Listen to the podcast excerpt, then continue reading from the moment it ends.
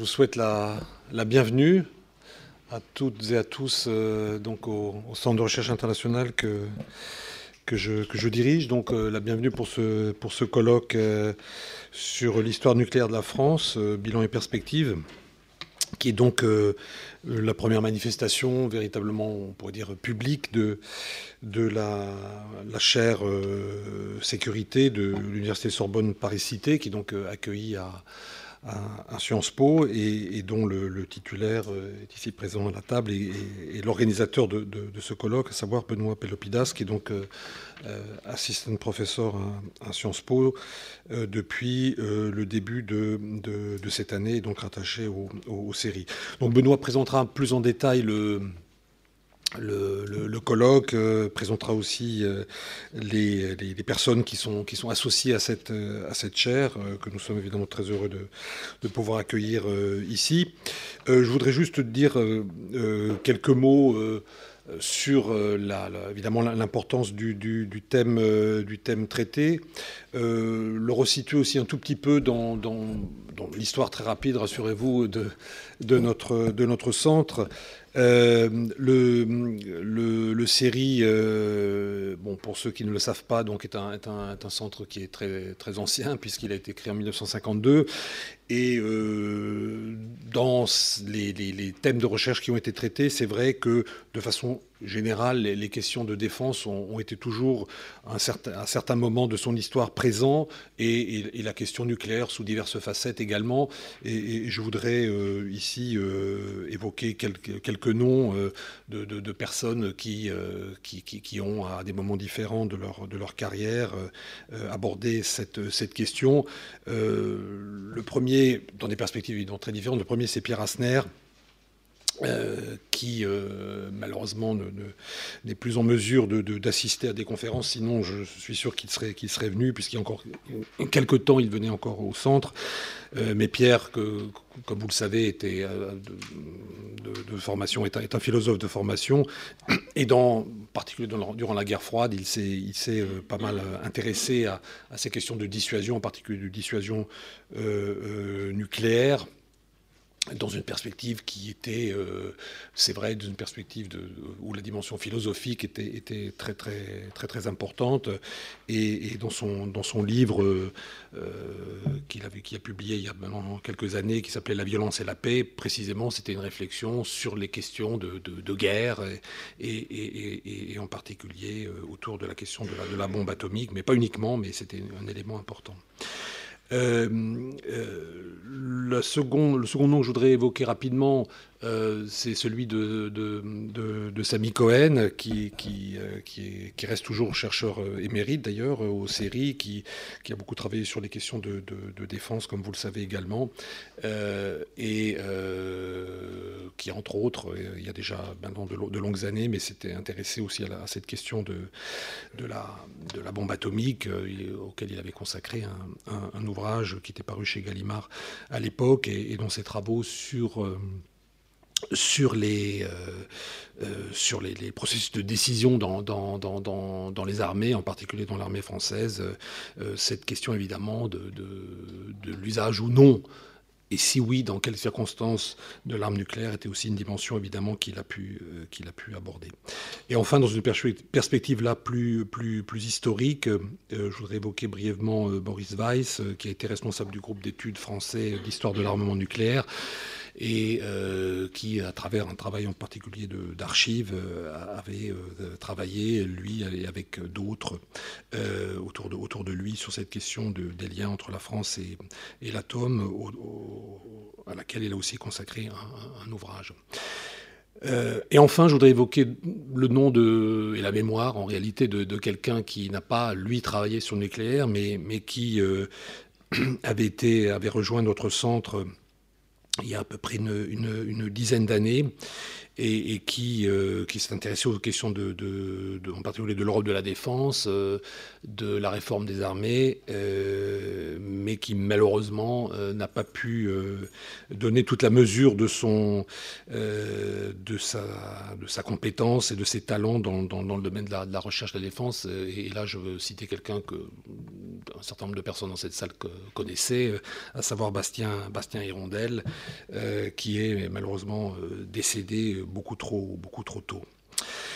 Donc tout ça pour vous dire en effet, en, citant ici quelques personnes euh, vivantes ou, décédées pour la, pour la dernière euh, d'entre elles, que ces questions de, défense de façon générale et, nucléaire en particulier ont, ont, toujours à des moments euh, ou d'autres été présents dans, dans l'histoire de notre centre. je me réjouis que désormais avec cette chaire nous avons une une, possibilité de, donner véritablement un nouvel, nouvel élan à, cette, question, à, ces recherches euh, autour des, questions nucléaires en particulier, mais de façon plus générale sur ces questions de, défense. Je crois que euh, la création de cette chaire et l'arrivée de, Benoît euh, Pélopidas, après déjà un, beau parcours à l'étranger, aussi bien en Grande-Bretagne qu'aux États-Unis, euh, est aussi le signe de, de l'émergence, de, de, la montée d'une génération de, gens plus jeunes qui s'intéressent à nouveau, je dirais, aux questions de défense, euh, qui, c'est vrai, avaient connu, euh, à l'exception de Bastien Hirondelle que j'ai évoqué, mais quand même une, un peu un certain désintérêt, en tous les cas, là je parle évidemment de la France, je sais que ce n'est pas le cas dans d'autres pays, mais pour la France, c'est vrai que c'était assez juste de faire ce constat. désormais, c'est vrai que a, on voit, comme, on le dit au Québec, une, relève qui, est apparue et des, jeunes chercheurs, euh, euh, dont, Benoît est, évidemment un exemple, mais, je voudrais aussi évoquer là deux de, de, docteurs récents de, du, du, série qui, d'une autre façon, illustrent aussi cette, relève, à savoir Alice Panier et, Samuel Faure. Et je me réjouis de, voir que véritablement, il y a quelque chose qui s'est en train de se passer autour de ces questions de défense en plus, euh, soutenu aussi, il faut le dire, euh, par USPC, en l'occurrence pour cette chaire, mais aussi de façon plus générale, et certains d'entre vous ici le, savent, par le ministère de la Défense lui-même, qui, euh, qui, euh, euh, incite de plus en plus les universités à, créer des, pôles d'excellence autour de cette, de, cette, de cette question de la défense. Et, je suis extrêmement, évidemment, heureux de, voir que le ministère de la Défense aide à, structurer un, champ de façon systématique et cohérente pour essayer de faire en sorte qu'il puisse, euh, que, la recherche, disons, française puisse dans ce domaine être vraiment présent dans, les débats internationaux euh, à une, un niveau qui est, digne, digne d'elle. Voilà, je m'arrête ici. Je vais passer la, parole à, Benoît pour qu'il présente de façon plus, plus précise à la fois le colloque euh, et, euh, la chair. Euh, et puis ensuite, ben je, vous souhaite des, des débats fructueux au cours de cette, de cette journée. Benoît.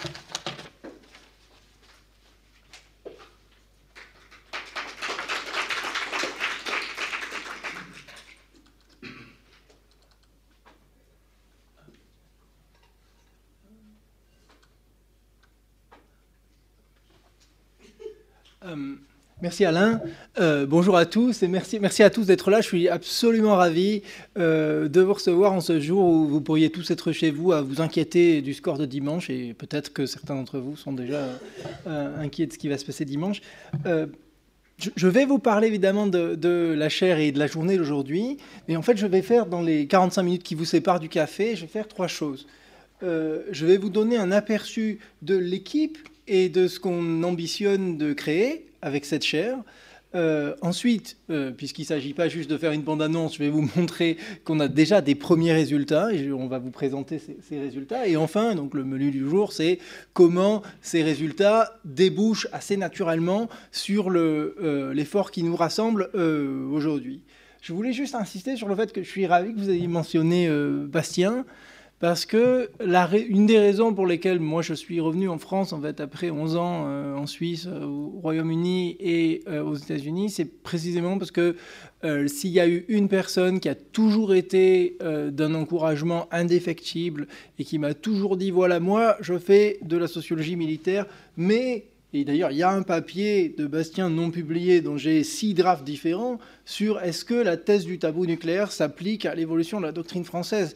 Donc il y a du travail, il y a de la discussion, il y a de la réflexion chez Bastien sur ces questions.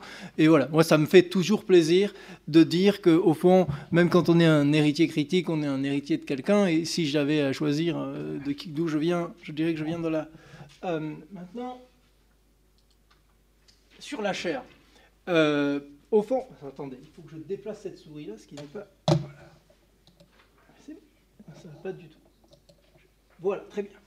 En fait, ce qui, ce qui est la raison d'être première de cette chaire, c'est trois, trois fatalismes qui sont là, euh, comme pour vous dire, au fond, soit c'est pas la peine de faire de la recherche sur ce sujet, soit c'est impossible, soit c'est inutile.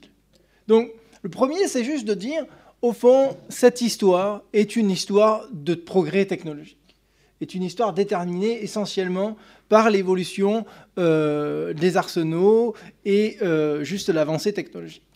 Euh, et ça a été, c'est assez rigolo. Il y, a une littérature maintenant sur les zombie concepts on pourrait dire que le déterminisme technologique est un concept zombie parce que, au fond, depuis les années 80, vous avez toute une littérature qui vous explique que non, non, non, non, c'est pas du tout ça.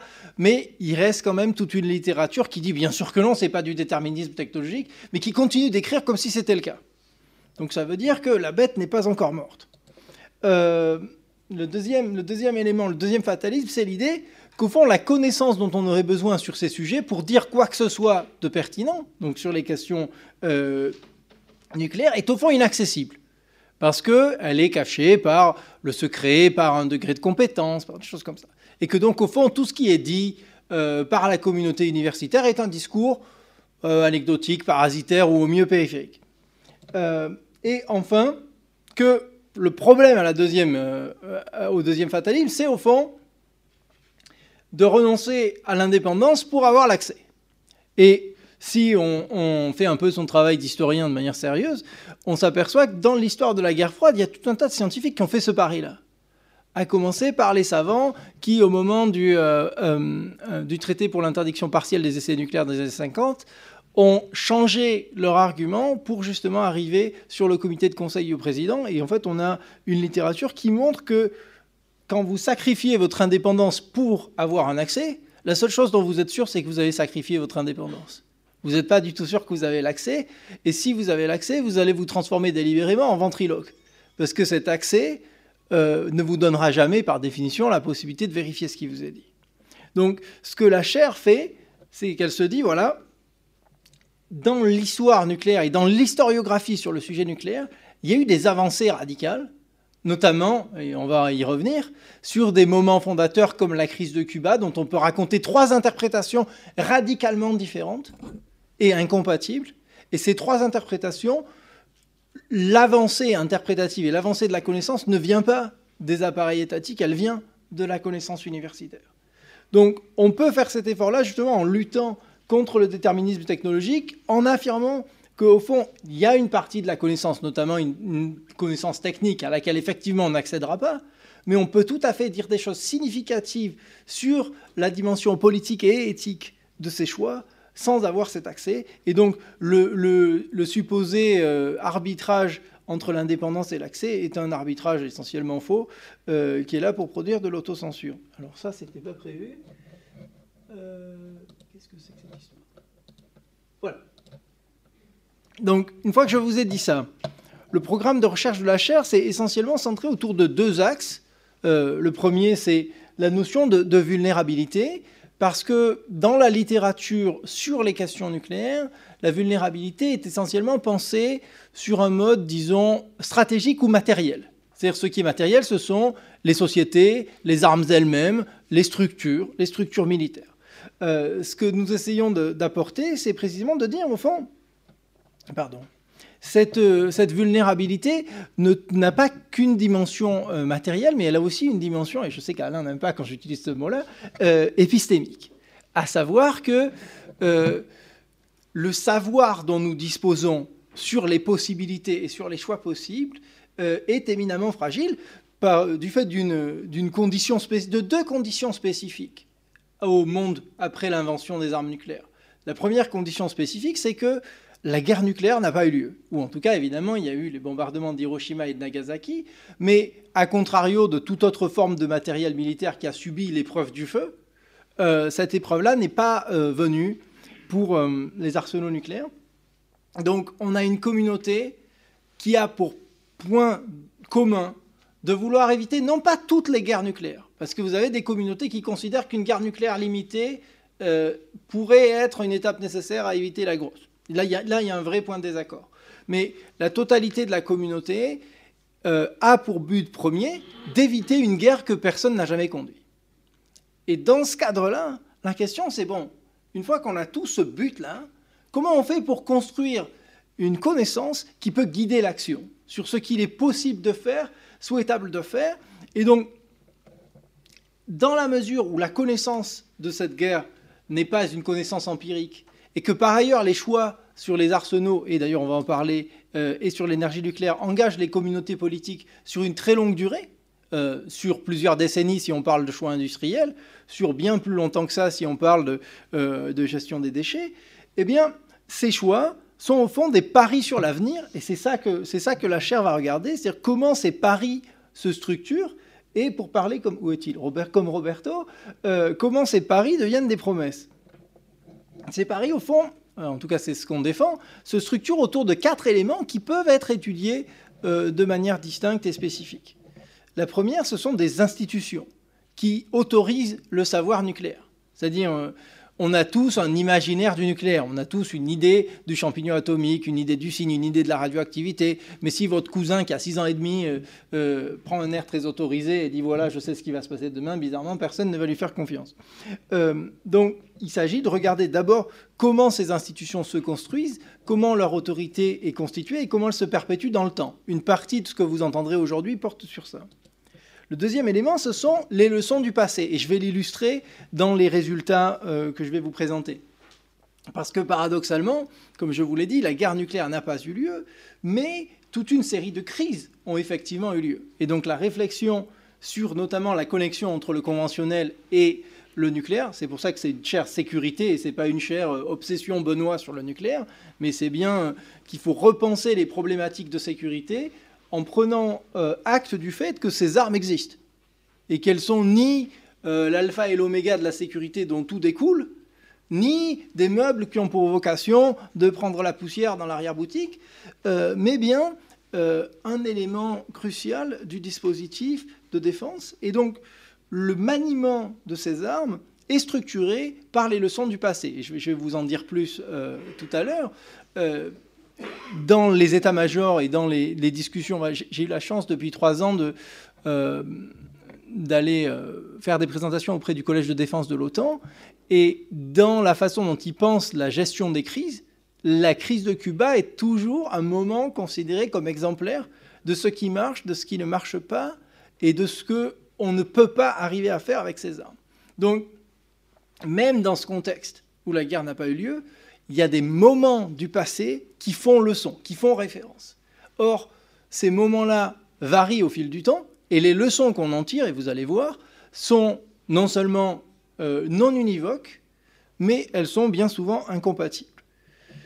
Le troisième élément, ce sont les catégories utilisées. Vous avez, si vous avez approché la problématique nucléaire, vous aurez observé que la plupart des gens qui abordent ce sujet utilisent un lexique très spécifique, euh, et c'est ce lexique qui distingue l'expert du profane en la matière, et donc qui autorise la parole qui va suivre. Mais ce qui est intéressant, c'est qu'encore une fois, ces catégories, comme toutes les catégories, hein, ça c'est un acquis euh, des sciences sociales depuis bien longtemps, cadrent la pensée et rendent des choses visibles et d'autres invisibles. Dans le cadre du nucléaire, ce qui est intéressant, c'est qu'au fond, euh, l'essentiel des catégories qu'on utilise aujourd'hui, à l'exception de la notion d'hiver nucléaire, l'essentiel de ces catégories sont apparues dans la conversation dans les 20 premières années de l'âge nucléaire. À partir de la fin des années 60, ce que la communauté fait, c'est d'ajouter des adjectifs. On va parler de prolifération opaque, de dissuasion cross-domain. On ajoute des adjectifs, mais les, concepts clés sont déjà là. Donc le troisième, le troisième volet de la recherche de la chair, c'est précisément de dire, bon, qu'est-ce que ces catégories font sur la façon dont on pense le problème. Et la façon dont on le regarde, c'est en regardant des, sources euh, souvent considérées, à mon avis, à tort comme secondaires, à savoir la correspondance, euh, la correspondance des experts du nucléaire. Alors là, je fais une pause avant que Benoît ne s'en aille, parce que je vois qu'il essaye de s'échapper et d'aller vers la porte, pour lui dire un grand merci. Je vous montrerai après le kakémono qui vous a accueilli, a été fait en partenariat avec l'atelier de cartographie. Et euh, voilà, au nom de toute l'équipe, Benoît, un grand merci. Merci encore, merci, merci encore beaucoup. Donc, je vous disais, ces catégories, au fond, on peut s'apercevoir qu'elles émergent dans une conversation particulière qui est une conversation transnationale, et c'est aussi une nouveauté euh, de notre programme de recherche qui va être illustrée en particulier dans le premier panel aujourd'hui, c'est qu'une grande partie de l'historiographie nucléaire est une historiographie soit nationale, soit par discipline, soit biographique. C'est-à-dire on va vous raconter la vie de J. Robert Oppenheimer ou le rôle des physiciens hongrois. Il y a trois livres sur les physiciens hongrois. Euh, mais ce qui est intéressant, c'est que les catégories euh, qui cadrent la pensée nucléaire sont le lieu euh, ou en tout cas émerge d'une conversation éminemment transnationale. Un, des, nœuds de, cette conversation et de ce réseau, c'est euh, le général Pierre Gallois, qui est, qui est intéressant euh, parce que précisément, il fait pont à plusieurs niveaux. C'est-à-dire le général Gallois est un pilote, c'est-à-dire il est de l'armée de l'air, mais c'est aussi quelqu'un qui était en poste à l'OTAN auprès de Loris Norstadt, c'est quelqu'un qui a développé une amitié euh, avec Kay Subramaniam, qui deviendra le grand euh, théoricien euh, de la dissuasion en Inde, qui avait, on est en train d'en discuter avec Anna Marthe, apparemment des contacts en Afrique du Sud, qui ensuite était le directeur commercial de Dassault Aviation, donc qui n'était pas seulement dans le monde militaire, ni dans le monde français, ni dans le monde de l'OTAN, mais qui était aussi dans l'industrie, et qui, quand il meurt en 2010 à l'âge canonique de 99 ans, conduit Henry Kissinger à traverser l'Atlantique pour venir à ses obsèques. Et j'ai trouvé dans ses archives qu'en fait, ils ont développé une correspondance sur 50 ans. Donc avec Gallois, vous avez cette espèce de nœud d'une communauté qui va au fond créer le lexique ou le, champ lexical euh, du monde nucléaire dont ensuite on va hériter. Donc ça, c'est aussi un des angles de ce qu'on regarde, parce que la question de ça, c'est pas simplement euh, Benoît aime lire des vieilles, lettres. C'est juste de dire, au fond, si ces catégories-là, Benoît aime lire des vieilles lettres, c'est quand même vrai. Euh, si, ces catégories-là ont un sens figé, eh bien, ça veut dire que toute révolution va les rendre progressivement un petit peu plus obsolètes. Et si c'est le cas, à ce moment-là, qu'est-ce que ça dit sur la liberté que nous aurions en tant qu'analystes de forger de nouvelles catégories pour penser l'univers qui nous entoure? Il y, a une autre, euh, il y a une autre explication possible, qui est qu'au fond, il n'y a aucune raison que ces catégories-là aient un sens figé. Elles ont probablement une plasticité sémantique qui fait que la même catégorie euh, à 30 ans d'écart ne veut pas dire la même chose. Mais à ce moment-là, il faut qu'on trace justement cette plasticité et qu'on en déduise dans quelle mesure ces catégories ne sont pas infiniment plastiques. Auquel cas leur autorité comme euh, descripteur spécifique du monde nucléaire serait elle aussi en tout cas ouverte à plus d'innovation. Plus Donc ça, c'est le troisième pan. Et le quatrième pan, c'est la chronologie et l'impact des événements futurs attendus. ça, ça, paraît bizarre, mais si vous voulez, l'idée qu'il y a derrière, et on en parlera essentiellement dans le troisième panel aujourd'hui, c'est que dans ma discipline d'origine, qui est les, relations internationales ou la théorie des relations internationales, on a tendance à traiter l'avenir comme la résultante de l'analyse sur un mode probabiliste. C'est-à-dire ce que le, théoricien des relations internationales fait, c'est qu'il regarde le passé ou une portion du passé, ou en tout cas une strate d'une portion du passé, jusque vers le présent, et il se dit, voilà, je vais peut-être pouvoir identifier des continuités, des régularités, euh, et ces régularités, je vais essayer de les étendre sur un mode probabiliste vers l'avenir. Et ce qu'on essaye de montrer, c'est que précisément dans le monde nucléaire, si on pense comme ça, on a raté le train. Parce que en fonction du moment, l'idée qu'on a des futurs possibles et de la façon dont ils se structurent, cette idée-là va conditionner les questions qu'on se pose. Je vous prends un exemple très simple de pari sur l'avenir qui conditionne euh, la position sur le présent. Si vous êtes euh, partisan de la défense antimissile et que vous dites voilà, un jour la défense antimissile euh, va fonctionner, va être opérationnel. Et, vous dites aussi, oui, finalement, tôt ou tard, la dissuasion va échouer, il va y avoir un lancement accidentel. Si vous pariez sur le fait que la défense antimissile marche d'abord, le fait que la dissuasion puisse échouer vous pose sur le plan purement stratégique un problème bien moindre. Et ce pari-là est un pari euh, qui se construit d'une manière totalement implicite, mais qu'on peut, euh, qu'on peut extirper des discours. Et c'est précisément ça que nous essayons de, que nous essayons de faire. C'est-à-dire, dans une réflexion sur le monde nucléaire, il y a toujours déjà un imaginaire euh, des futurs possibles et qui a été trop peu analysé. Voilà. Donc ça, ce sont les quatre axes. J'insiste maintenant sur comment on va faire ça. la nouveauté sur ces sujets, c'est que précisément, la chaire propose une recherche euh, totalement indépendante et transparente sur ses sources de financement. Alain l'a dit, elle est financée par USPC, euh, euh, donc par le ministère essentiellement de l'Éducation nationale, une initiative d'excellence. quelques fonds que j'avais obtenus sur un projet scientifique du Wilson Center et pour les deux, les deux assistantes de recherche des fonds de l'Union européenne, eux aussi attribués sur le mérite académique. Et c'est quelque chose euh, auquel je tiens infiniment, c'est-à-dire on refusera toute forme de fonds qui ne soit pas attribués sur le mérite euh, purement académique, et on refusera des fonds qui sont attribués par des conseils scientifiques qui ont, une valeur simplement consultative. Le but, c'est de faire de la recherche, de faire avancer la connaissance, et c'est le seul euh, point aujourd'hui sur lequel vous me verrez assez grincheux. Je suis par ailleurs assez enthousiaste sur le reste, mais je pense que sur ça, il est important d'être ferme. Et donc, euh, j'en viens précisément à la conséquence de ça, c'est que pour euh, garantir le fait qu'il s'agit de faire avancer la connaissance, je me suis appuyé sur un conseil scientifique international euh, reconnu pour sa, contribution à la connaissance. Et je suis très heureux que, William, qui est un des, membres du conseil scientifique, soit parmi nous aujourd'hui. Et comme vous m'avez déjà trop entendu, je, vais lui laisser la parole pour, quelques minutes, peut-être pour nous dire pourquoi pourquoi il a accepté de, de, de nous parrainer. William, if you... You want me to say something? Yeah, I do.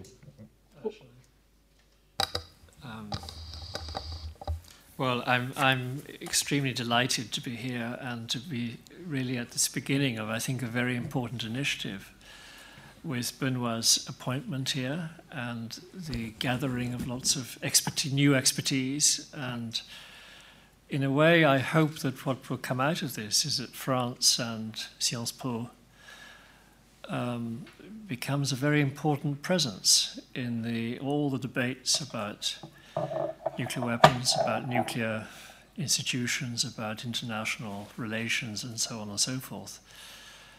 Um, I, have I've been in this business, you might say, for a very long time. I'm now very old, and uh, it was in the late 1970s that I first became involved in issues to do with nuclear energy. And um, I'm struck by, I think I was part of, you might say, the third generation of researchers and academics interested in this field. And I knew some of the people in the first generation people who'd been involved in the actual Manhattan Project. They were getting old themselves. And of course, they've now passed on. And I suppose that, uh, rather as Professor Dieckhoff was saying, I think that it's very, I'm very happy to welcome, uh, insofar as this program is bringing new, fresh thinking in. Uh, a fourth or even a fifth generation of people, which reminds us actually that nuclear weapons and nuclear energy have been around for a very, very long time. And to some extent, we know what the issues are. And the issues were recognized right at the very beginning. In a way, they're not new, but at the same time, contexts change and the technology moves on, and new actors emerge, and new ideas about how to create order or disorder emerge new tensions evolve in the world. You have diffusion of technology. You have um, new uh, ideas about, uh, you know, new actors finding new ways into acquiring technology. You have new. I was talking over breakfast about. Um, when I first began in this field, intelligence agencies were not really involved. in thinking about international nuclear relations, except in the context of the Cold War. And then, sometime in the 90s, 80s, and 90s, they became deeply involved. And with the United States, I would say that, in fact, they became primary actors in rethinking the whole question of how one, what are the threats and what are the regulations, and, and so on and so forth. So, so things change. But at the same time, there's a great constancy about the problem, the ethical problems, the political problems, and so on. And I, it strikes me that Benoit and his colleagues can begin to, to shed some very new light and actually dig, both dig very deeply into some of the fundamental questions about nuclear deterrence. And I think some of these questions, I think Benoit is focusing on issues of luck and so on. I think it actually opens a door into something very profound about the whole way in which we think about the legitimacy of nuclear weapons and the framing of decision making. And that has really, I think, been rather uh, overlooked is too weak a word, but I, I, think it's been sidelined. We don't, uh, and, and they pose such an existential problem, they still do, of course, nuclear weapons. It requires some, I think we need to revisit some of these very fundamental problems as well as uh, given time having passed, I think it's extremely important too to explore the history and to learn from the history um, of, of um, what actually happened. And I think possibly uh, France is one of the countries that, uh, among others, needs to go back into its history because so some of it has been explored, but an awful lot of it has not been explored. And I think my last comment would be uh, in reflection, it troubles me that uh, there are now nuclear, nine nuclear armed countries. And yet, the literature on um, nuclear weapons, international nuclear relations, is so dominated by the United States still. And the communities, this huge community of experts in the United States, both inside and outside government, still dominates the literature and thinking. It's very hard, I know, from being, even being an Anglo Saxon with a lot of contacts with the United States, it's very hard to be heard over there because there are so many people involved. And I think the more that we can encourage research and thinking outside the United States, the better, partly because the United States itself is losing its way.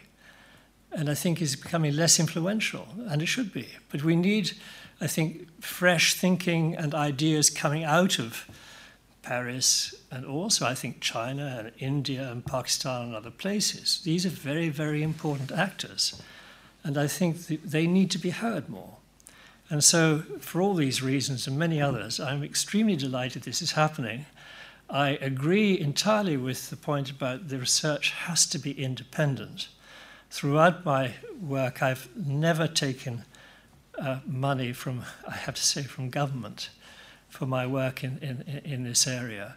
But that does not mean that there should not be communication between those involved in the business, involved in the shaping of policy, and those outside. And I think that it is uh, eminently possible to have a relationship of mutual respect and learning from each other but it's very important, perhaps particularly in a country like France, where you don't have independent, you don't have charitable foundations and so on, which providing uh, alternative sources of finance. It is very important to maintain independence. And I would, I, again, I'm very encouraged by the way in which Sciences Po is creating this program and creating the possibility of an independent research activity. But again, I would say that it should not be divorced from the wider world of nuclear policy making. Thank you very much. Thanks, William. Great. So that, that actually allows me to say something which is now obvious, euh, qui est que, au fond, euh, la journée est entièrement bilingue, hein, donc j'ai fait l'introduction en français, mais euh, à, tout moment, n'hésitez pas à prendre la parole en français et ou en, anglais. Euh, moi, j'ai décidé arbitrairement de, vous souhaiter la bienvenue et de faire cette présentation en français et de passer à l'anglais pour le, cœur de nos discussions euh, de, la journée d'études, parce que euh, de la même manière qu'on parle de, communauté scientifique internationale, l'idée précisément, c'est d'enregistrer ces discussions et de les, de les, mettre ensuite en ligne sur le site pour que n'importe quel chercheur qui euh, voulait venir ou participer ou qui est curieux de, de l'orientation de ces travaux puisse s'y référer. C'est aussi l'occasion pour moi de, vous annoncer trois petits changements au programme, euh, euh, parce qu'on a trois participants qui ont, été euh, mis à mal. Nestor Errant ne pourra pas être notre discutant pour des raisons personnelles. Anna Konieczna, dans le premier panel, a la grippe. et donc Anna Martha. Anna, are you here? Oh God, great. Donc Anna vient de survivre la grippe. Félicitations. Euh, très bien. S'il y a d'autres bonnes nouvelles, je suis preneur. Euh, et la troisième personne, c'est Hassan El Batimi, qui vient d'être affilié aux séries, et je vais vous en parler quand je vous présenterai l'équipe, qui a bataillé pour une question de visa. Et en fait, le visa qui lui permettait de venir en France a été post-daté. C'est-à-dire que quand il est arrivé pour prendre son avion, on lui a dit non, revenez demain. Donc bah, il reviendra demain, mais vous serez plus là. Donc voilà le, conseil scientifique euh, dont William vous a parlé, mais ça vous permet aussi euh, d'avoir une idée d'à quoi ressemble une des, une des euh, entre guillemets, productions matérielles de la chaire, qui est précisément ce site internet bilingue, donc sciencespo.fr slash nk. Moi, je vous raconterai ensuite comment ça, se, comment ça se construit. Sur ce site, vous trouvez nos publications, mais aussi euh, des aides aux enseignants, des sources primaires que nous avons mises à jour, et je vous en dirai plus à ce sujet. Euh, euh, je voulais insister aussi sur le fait que la recherche qu'on a conduite, et ça a dû paraître évident dans toute cette conversation, est interdisciplinaire par nécessité. Parce que pour poser les questions qu'on essaye de poser, on ne peut pas le faire avec une seule tradition disciplinaire. Donc on est au fond à l'articulation de la théorie des relations internationales, de l'histoire intellectuelle et de l'histoire diplomatique et des études de la science et de la technologie. Et vous verrez quand euh, justement euh, on vous présentera l'équipe en détail qu'au fond les gens qui m'entourent viennent de ces différents horizons et en savent d'ailleurs beaucoup plus que moi euh, sur certains de ces aspects. l'équipe, voilà, que, dont vous avez une grande partie là, entend donc poser ces nouvelles questions et mobiliser euh, ces outils interdisciplinaires. Au fond, voilà la liste. Donc, euh, vous m'avez déjà trop entendu. Euh, Gray va nous rejoindre dans l'après-midi, puisque le hasard a fait qu'il présente une communication sur Raymond Aron et l'âge nucléaire en face. Donc, il va arriver en fin d'après-midi. Roberto vient de se déplacer. Hassan, je vous en ai parlé. On a la grande chance d'avoir Anna Mart Van Wyk, qui est une des spécialistes les plus distinguées de l'histoire nucléaire sud-africaine, qui nous a rejoint comme euh, chercheur invité pour les deux dernières semaines. Donc euh, merci Anna Et euh, Anouchka et Alicia, dont je n'avais pas vu que vous étiez inscrits, qui ont été nos deux assistantes de recherche pour le lancement du programme et à qui aussi je veux dire un, grand merci. Et j'ai mis trois petits points simplement parce que le but aussi de cette journée, c'est précisément d'agréger une communauté de gens qui pensent à ces questions et qui considèrent que le type de nouvelles questions que je vous ai proposées sont des questions qui valent la peine. Et donc, on est tout à fait ouvert à des collaborations, mais aussi des discussions de gens venus d'autres horizons qui disent, voilà, moi j'ai une expérience que je voudrais vous proposer ou que vous avez complètement oubliée. Donc, n'hésitez pas à nous interpeller, à nous faire part de, de, de votre perspective. Et parce que précisément, au fond, Là, je vous ai parlé que de recherche, mais au fond, cette chaire, elle a une, série, d'activités au-delà de la recherche. La première, évidemment, euh, puisqu'on est dans une institution d'enseignement supérieur, c'est l'enseignement. Moi, j'enseigne un cours en master et un cours en, licence, euh, mais aussi un séminaire de recherche mensuel sur le thème de la vulnérabilité nucléaire, dont j'espère que vous avez eu le programme, et en tout cas auquel vous êtes les bienvenus à tout moment. Il n'y a aucun besoin d'avoir participé aux épisodes précédents. Vous n'aurez pas, on n'est pas une bonne série, donc vous n'aurez pas de résumé des épisodes précédents en début de l'épisode qui suit. Mais au-delà de ça, vous êtes les bienvenus à tout moment. Euh, et évidemment, il y a un gros effort de diffusion de la connaissance, à la fois auprès des élites politiques et militaires. Je vous ai parlé du Collège de défense de l'OTAN. Moi, ça fait depuis 2011 que je travaille surtout avec des, décideurs européens et américains, en particulier euh, George Shultz et Bill Perry, sur euh, les questions de maîtrise des armements mais aussi auprès du grand public. Alors là, plus récemment, on a fait un, donc tous les trois, Gray, Roberto et moi, on a fait un petit papier qui est au fond une, analyse étendue du kakémono que vous avez vu à l'entrée, pour donner un aperçu des, euh, des, enjeux nucléaires de la présidentielle de 2017 et qui est publié dans les, dans les dossiers du série, mais aussi un effort de, euh, d'aller à la rencontre d'enseignants et d'enseignants du secondaire. Je vois qu'Yannick est arrivé, donc on travaille ensemble justement sur comment faire en sorte que l'enseignement de l'histoire de la guerre froide soit nourri des avancées de la connaissance scientifique sur ce sujet. Et pour moi, ce sont des, activités qui sont au cœur euh, du travail de la chaire, parce que sinon, on va finir par se parler tout seul et euh, ça ne vaudrait pas la peine. Donc je vous ai déjà dit euh, qu'une des activités un peu inédites et un peu nouvelles, c'est précisément la publication de sources primaires. Et sur ces choses-là, Anouchka nous a beaucoup aidé. Ce qu'on a fait d'abord, c'est publier deux choses. Euh, le traitement par la presse française du bombardement d'Hiroshima et de Nagasaki en août 1945. Et l'idée, c'est précisément d'étendre ça dans le temps et dans l'espace et de voir ce que ça nous dit sur la compréhension progressive de l'âge nucléaire et la construction des controverses à son sujet. Un autre élément, là vous avez deux Roberto pour le prix d'un, euh, un autre élément, c'est simplement que on veut vraiment pas que la barrière de la langue soit une barrière. Donc du fait de l'exigence scientifique, on va continuer de publier dans les meilleures revues internationales, ce qui veut dire qu'on va publier majoritairement en anglais. Et je vous montrerai que les premiers résultats sont en anglais, mais ça ne veut pas dire que les gens qui lisent pas l'anglais, on ne veut pas leur parler. Donc un des moyens de, faire ça, c'est précisément que sur le site, à chaque fois qu'on a une nouvelle publication, on euh, met en ligne une vidéo par l'auteur de la publication qui présente en gros les contributions essentielles de cette publication, euh, à la fois en anglais et en français. Donc les, vidéos sont systématiquement euh, bilingues. Donc les premiers résultats qu'on a eus, c'est essentiellement, en dehors de, l'ouvrage, euh, c'est essentiellement trois publications. enfin, comme je suis l'auteur des deux premières, vous m'entendrez pour le reste de la journée, j'en reste là. Et je vais demander juste à, à, Roberto si vous voulez dire quelques mots sur, sur l'article What's in a Pipe qui est apparu en janvier. Donc euh, il s'agit d'un article qui, euh, qui, est un peu le droit fil de ma, de ma thèse de doctorat que, que je fais à l'université de Manchester et euh, qui affronte le, sujet de la matérialité et de la construction en fait, de la matérialité d'un objet technologique, dans le cas spécifique des tubes d'acier pour les oléoducs. Donc je, ce que je montre dans les papiers, c'est comment ces tubes d'acier euh, au cours du débat, d'un débat qui a lieu à l'OTAN au début des années 60, se euh, en fait de, marchandises euh, communes, il devient des objets stratégiques.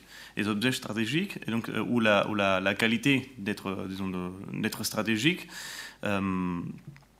est construite lors du débat et, et qui en fait est générée par une, stratégie d'exportation de, pétrole euh, initiée par l'Union soviétique et euh, pour mener à, bien laquelle euh, il, fallait que l'Union soviétique arrive à, acheter une quantité importante de tubes d'acier auprès des fournisseurs européens. Et donc, toute la série d'échanges, qui a lieu entre ces fournisseurs européens, notamment ouest européens, et l'Union soviétique. Euh, il s'agit là des, échanges technologiques où les, Européens fournissent des technologies pétrole pour la construction d'oléoducs aux Soviétiques et les Soviétiques en échange fournissent euh, du pétrole brut. Euh, donc ces, transactions donnent lieu à un, débat très acharné au sein de l'OTAN pour empêcher ces types de, transactions et, donc de, placer un embargo sur ces technologies. Et, voilà, donc j'analyse le, débat euh, et, je montre un peu justement l'acquisition du caractère stratégique par, euh, euh, ces tubes d'acier. Voilà. Donc vous, vous, voyez comment ça s'inscrit directement dans ce que je vous disais tout à l'heure sur la construction des possibles. C'est-à-dire qu'on a, on a l'idée que c'est la matérialité d'un objet stratégique, en l'occurrence une tête nucléaire, un missile ou quelque chose, qui définit son caractère d'objet stratégique. Et là, en faisant le détour par l'oléoduc, qui, dans un contexte de sécurité, de sécurité énergétique, a l'air d'être aussi matériellement et perpétuellement un objet stratégique, ça s'avère que précisément, non, son caractère d'objet stratégique varie dans le temps. Donc pour le coup, cette, cette, recherche-là est, fondatrice. En fait, pour tout vous dire, euh, moi j'ai pris contact avec Roberto en lisant justement un draft de ce papier-là avant, avant la publication, parce que ça, correspond euh, tout à fait. Donc voilà pour les, pour les publications. Je vous donne un aperçu très rapide, parce que je sais qu'il nous reste que six minutes avant le café que vous attendez tous. Euh, je vous donne un aperçu très rapide de, du premier grand résultat, qui est précisément dans le cadre de, de la ligne d'exploration sur les leçons du passé. Euh, depuis trois ans et demi maintenant, j'ai conduit une étude interdisciplinaire de la crise de Cuba à partir de nouvelles sources primaires dans 13 pays, ce qui aussi connecte par rapport à ce que je vous disais tout à l'heure sur le fait que la connaissance universitaire, sans accès, sans clearance, sans argent de ministère de la Défense aucun, peut faire avancer la connaissance. Euh, alors, je, vais aller directement aux résultats pour vous donner une idée, de ce qu'on a trouvé euh, comme résultat empirique. Euh, au fond, D'abord, la perception de la vulnérabilité nucléaire et de la menace varie massivement, alors que l'essentiel de la littérature en études stratégiques va considérer que la crise de Cuba est au fond le point de référence et que supposément on sait tous de quoi on parle quand on euh, parle de la crise de Cuba. Et comme, William vous le disait tout à l'heure, quand on va dans des réunions d'experts, il y a une espèce de, logique du clin d'œil et presque de la fraternisation sur le thème, hum, vous savez, on a tous bien compris ce qu'est la crise de Cuba, donc on n'a pas besoin de se l'expliquer.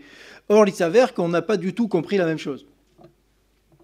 Il y a des endroits dans lesquels la crise ne fait simplement pas crise. À Cuba, par exemple, euh, où Castro a subi plusieurs tentatives d'assassinat. Ce qui fait crise n'est pas du tout d'une nature nucléaire, commence bien avant et continue bien après. En France, et vous m'entendrez à ce sujet cet après-midi, le caractère nucléaire de la crise est disputé par justement Pierre Gallois et quelques autres. Euh, l'autre élément qui était, qui était intuitivement connu, mais là pour le coup qu'on peut confirmer empiriquement, c'est qu'aucun allié n'a été consulté. Les dynamiques d'alliance et, ça pour le coup c'est aussi un élément intéressant, c'est quand on parle d'alliance sur la guerre froide, on parle essentiellement de l'OTAN. Mais les autres aussi, ils avaient une alliance. Euh, donc ce qui est intéressant, c'est que les dynamiques d'alliance n'ont pas affecté la position des grandes puissances. Et ce qui, moi, m'a surpris, c'est précisément que c'est, pour le dire en termes classiques, c'est pour le meilleur. C'est-à-dire qu'au fond, euh, on a une connaissance depuis les années 90 sur le caractère belliqueux de Castro à ce moment-là, parce qu'il était persuadé que le régime était perdu.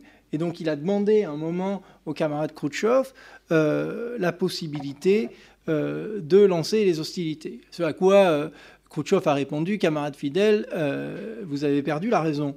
Mais ce qui est intéressant, c'est que du côté occidental, le chancelier allemand Konrad Adenauer était lui aussi très hawkish, comme disent les Anglais, c'est-à-dire était très considéré Khrouchtchev comme un alcoolique, il le dit, qui ne, cédera qu'à la pression, et les Allemands, ou en tout cas pas les Allemands, Adenauer, contre l'avis d'une grande majorité de ses conseillers, a poussé à l'escalade. Euh, et donc, on en arrive à une situation où, paradoxalement, si les États-Unis avaient suivi les demandes et le conseil de l'allié allemand, et si les Soviétiques avaient suivi les demandes et les recommandations de l'allié cubain, euh, la possibilité d'escalade aurait été aggravée.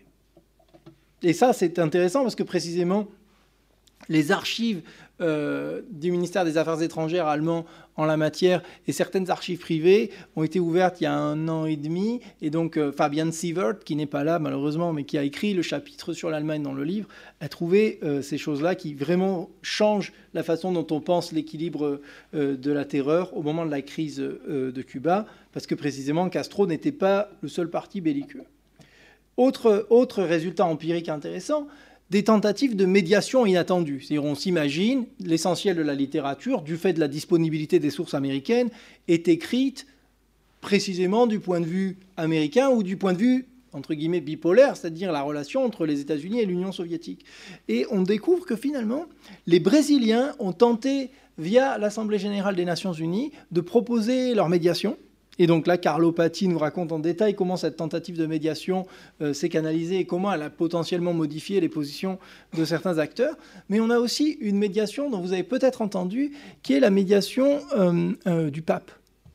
Parce que précisément, Jean XXIII a écrit une lettre aux deux dirigeants et cette médiation a été rendue possible par le journaliste Norman Cousins, qui essayait justement de désescalader la chose. Et euh, Alan Pietroborn euh, nous a écrit un chapitre sur la médiation du Vatican au moment de la crise de Cuba. Un autre élément intéressant, peut-être plus dans une perspective de théorie des relations internationales, où on suppose qu'au fond, la crise de Cuba, du fait euh, du danger que ça représente et du couplage euh, de missiles balistiques intercontinentaux avec des armes thermonucléaires, au fond, on suggère que la neutralité n'est plus possible. La neutralité est devenue obsolète. En situation de crise nucléaire, il va falloir se ranger euh, auprès d'un allié ou de l'autre. Eh bien, eh bien non. dans le cas de la Suède, la neutralité persiste et une interprétation de la crise est déployée pour justifier la perpétuation de la neutralité, et la notion même de neutralité s'étend au sein du mouvement des non-alignés. C'est intéressant, d'ailleurs je regrette qu'Hassan soit absent, parce qu'il a écrit des choses très intéressantes sur l'Égypte et sur comment Nasser en Égypte rethéorise la neutralité comme la seule possibilité dans le monde bipolaire nucléaire. Euh, la mauvaise nouvelle pour nous tous, c'est qu'au fond, euh, les démocraties n'ont pas mieux fait que les autres types de régimes en termes d'information de leur population sur la menace à laquelle les populations étaient exposées. Euh, et euh, ce qui est intéressant pour les historiens des idées, c'est qu'au fond, à la fin des années 50 et au début des années 60, il y avait un consensus intellectuel qui allait des philosophes, Arendt, Anders Jaspers, aux marxistes. Je pense à la fin de l'essai de C.B. Macpherson sur l'individualisme possessif, euh, aux théoriciens des relations internationales, y compris les réalistes. Les essais donc de Hans Morgenta, où il finit par dire voilà, la mort dans l'âge nucléaire euh, nous force à repenser la totalité de nos catégories. Je pense aussi à un réaliste comme John Hertz, qui finit par nous dire qu'au fond, euh, le couplage de missiles balistiques avec des bombes thermonucléaires met fin à l'idée d'État souverain. Ce consensus-là, des plus grands intellectuels du temps, n'a malheureusement en fait eu qu'un impact extrêmement minime sur la gestion de la crise, parce que dans la plupart des pays, précisément, on observe que la gestion de la crise s'est faite dans un mode qu'on pourrait appeler pré-nucléaire, où les autorités agissaient comme si la distance allait encore les protéger. C'est-à-dire on voit vraiment le fait que plus ils sont loin de la zone considérée comme zone de conflit, plus ils se sentent à l'abri. Bon, je, je, vous passe les implications théoriques et méthodologiques, et j'en viens voilà, au menu du jour. Mais vous voyez bien comment cet ouvrage, au fond, se rapproche de ce qu'on vous a présenté sur le besoin de repenser les contours de la connaissance et de ne pas supposer que les leçons du passé sont acquises, acquises par tous, acquises unanimement, et précisément d'observer les effets d'une illusion rétrospective de compréhension et de connaissance. Donc aujourd'hui, au fond, ce qu'on va regarder, c'est euh, la postérité et, au fond, l'étape après, trois ouvrages que je considère comme trois ouvrages clés euh, pour penser euh, le, phénomène, le phénomène largement nucléaire en France. c'est donc l'idée de, si on veut parler d'histoire nucléaire, c'est l'histoire de Dominique racontée par Dominique Mongin qui est une histoire dans la tradition de l'histoire diplomatique, qui nous a appris, par exemple, que la décision de fabriquer la bombe ne date pas de De Gaulle, mais est prise avant, est prise par Félix Gaillard. Dominique Mongin, qui a commencé aussi à nous montrer l'importance de l'institution du CEA. Ça, il y avait un article d'Aline Coutreau en 1981, mais Dominique Mongin a découvert des choses significatives sur le rôle de l'institution du CEA dans la construction de l'histoire nucléaire française. Donc ça, c'est une première tradition analytique, l'histoire diplomatique. Ensuite, on a euh, le chapitre de Béatrice Heuser, qui nous fait le plaisir d'être là aujourd'hui, sur les, les, mentalités nucléaires, où elle nous dit, et on va, beaucoup d'entre nous en fait vont y revenir, elle nous dit que la France a un rapport quasi métaphysique avec cette question nucléaire et que c'est ce qui la distingue. Euh, et la le troisième livre qui fait, qui fait référence, c'est l'ouvrage de, Gabriel Hecht, où elle introduit la question de la nucléarité et où elle travaille essentiellement sur le secteur civil mais et sur la guerre des filières, mais une grande partie de ses analyses pourrait être extrapolée au-delà euh, de cette distinction entre le civil et le militaire, précisément en pensant euh, la construction de la nucléarité. Donc dans ce cadre-là, les trois panels qui vont être construits aujourd'hui, ce sont trois défis pour avancer la connaissance et pour nous euh, agréger comme un groupe de, gens qui pensent ensemble. Euh, d'abord, c'est précisément qu'est-ce que la transnationalisation nous dit sur la nucléarité française. C'est-à-dire quand on parlait tout à l'heure du secret et de la difficulté de l'accès à la connaissance, est-ce qu'au fond, en allant regarder ailleurs, est-ce qu'on apprend des choses différentes sur la France Mais surtout, est-ce qu'on n'a pas accès à des choses qui, en France, ne sont pas encore disponibles Les règles euh, de classification ne sont pas les mêmes partout. Donc il y a un, défi méthodologique et une opportunité méthodologique de la transnationalisation. Il y a aussi un deuxième défi qui est poser de nouvelles questions sur la gouvernance euh, des armes nucléaires, à la fois le rôle des intellectuels, on va avoir deux euh, contributions à ce sujet, mais aussi les politiques bureaucratiques pendant et après euh, la guerre froide, c'est-à-dire l'idée qu'au fond, ces questions ne sont pas simplement gérées par des notions de, grande stratégie, mais bien par des, euh, par des frictions internes entre des organisations concurrentes. Euh, et enfin, le troisième, le troisième volet, qui pour le coup regroupe les analystes des armes nucléaires et des, de l'énergie, c'est précisément la temporalisation et la question du temps nucléaire. C'est-à-dire à la fois comment est-ce que le phénomène nucléaire nous met en présence d'un temps qui s'étire dans les deux sens. Qui s'étire dans les deux sens parce que, évidemment, à partir du moment où se pose la question des déchets nucléaires, ben, on, fait un pari sur le très très très long terme. Mais il s'étire aussi dans les deux sens, vers le passé, c'est-à-dire dans le deuxième sens, parce que si la guerre, si la guerre thermonucléaire existe, comme l'a montré euh, Gunther Anders et, après lui Derek Parfit et quelques autres, si un jour une guerre thermonucléaire a lieu et nous tue tous, elle va nous tuer tous aujourd'hui, mais elle va aussi tuer tous les humains potentiels qui ne, ne, verront pas le jour, mais elle tuera aussi une deuxième fois tous les individus qui ont jamais existé sur cette planète parce qu'elle aura tué toute trace de leur présence. Donc le troisième panel, c'est vraiment qu'est-ce que fait le phénomène nucléaire euh, à notre situation euh, dans le temps. Et euh, pour m'avoir écouté si longtemps, vous avez bien mérité votre café. À tout à l'heure.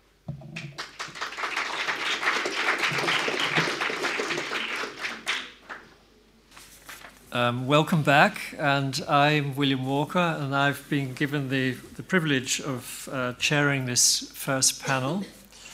And uh, we are switching into English. The title of the panel is Transnationaliser l'expérience nucléaire française, but we will be talking in English. I'm more comfortable, I have to say, uh, here on. Um, we have three speakers uh, Jayita Sarkar from MIT in the United States, Anna Mart van Wyk from the University of Monash, and Anna Konieczna from the Université Paris-Sud Créteil. And also we have um, Beatrice here and Roberto who will be discussing this. Now I'm very keen that there should be a, a, a discussion and a Q&A session. So I'm going to be a little bit brutal with the speakers in terms of how long they have. And um, so I'm hoping that we can contain the presentations within perhaps the first hour of the session. Then we will be going over to the discussants, but there must be space for um, a, a Q&A session and give you the opportunity to raise some issues and to ask some questions. So if I could then open this by calling on Jayita to, to give her presentation. Hello, everyone. Uh, a very good morning to everyone, and a huge thanks to Benoit for inviting me uh, to present my my project, which is really based on my, my PhD dissertation that I completed a few years back. Um, And my, this project really concerns uh, Franco Indian nuclear cooperation during the Cold War, 1948 until 1978. Um, so, this, when, when, I started off this project, uh, everybody asked me why France and India? Is there really something? And last year, um, okay. And, uh, and last year in January, um, France, the French president was actually the chief guest of honor as India's Republic Day parade, which is basically India's um, India's Bastille Day.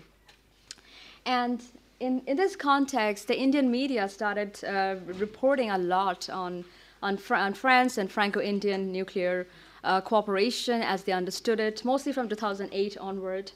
And uh, some, some media reports, uh, some journalists uh, wanted to know as to why is this relationship really not examined? What do we know about it? Some people said it's a, it's a special relationship. Some people said it's an all-weather friendship since the Cold War, etc.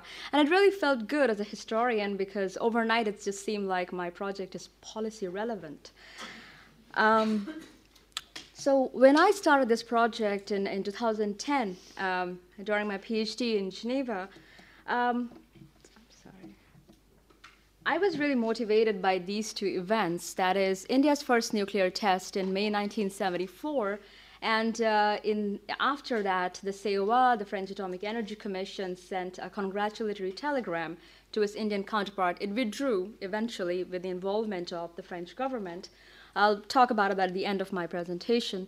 And the second was India's second series of nuclear tests in May 1998. France was the only Western country that refused to impose sanctions on India after its five nuclear tests. So I began to wonder um, what is the special Franco Indian relationship? Is there really a special Franco Indian re- relationship, special relationship with respect to nuclear cooperation? And so, as a, as a, as a young graduate student uh, in history, I went looking for archives.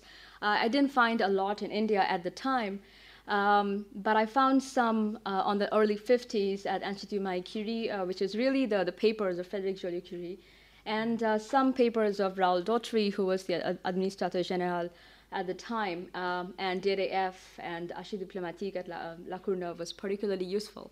So I will get to the archives again later at the end of my presentation, but this is basically a brief overview of the, the documents that I found useful during this project. So the paper I gave to my, my discussants on this panel really concerns the early, uh, the early Cold War, so the post-war era, when there were Anglo-Saxon or perhaps uh, mostly led by the US, but also with the cooperation of the Canadians and the British, the post war controls on information censorship, that is, anything that concerns atomic energy, and also uh, controls in the sense, controls on strategic minerals like monazite, like, like thorium, um, any mineral that could be used in atomic energy and also defense. Um, and I find, uh, because I will also talk about the 70s very briefly, I'm going to keep the presentation very brief. I find that uh, actually France and India had the first interstate nuclear cooperation agreement outside the Manhattan Project.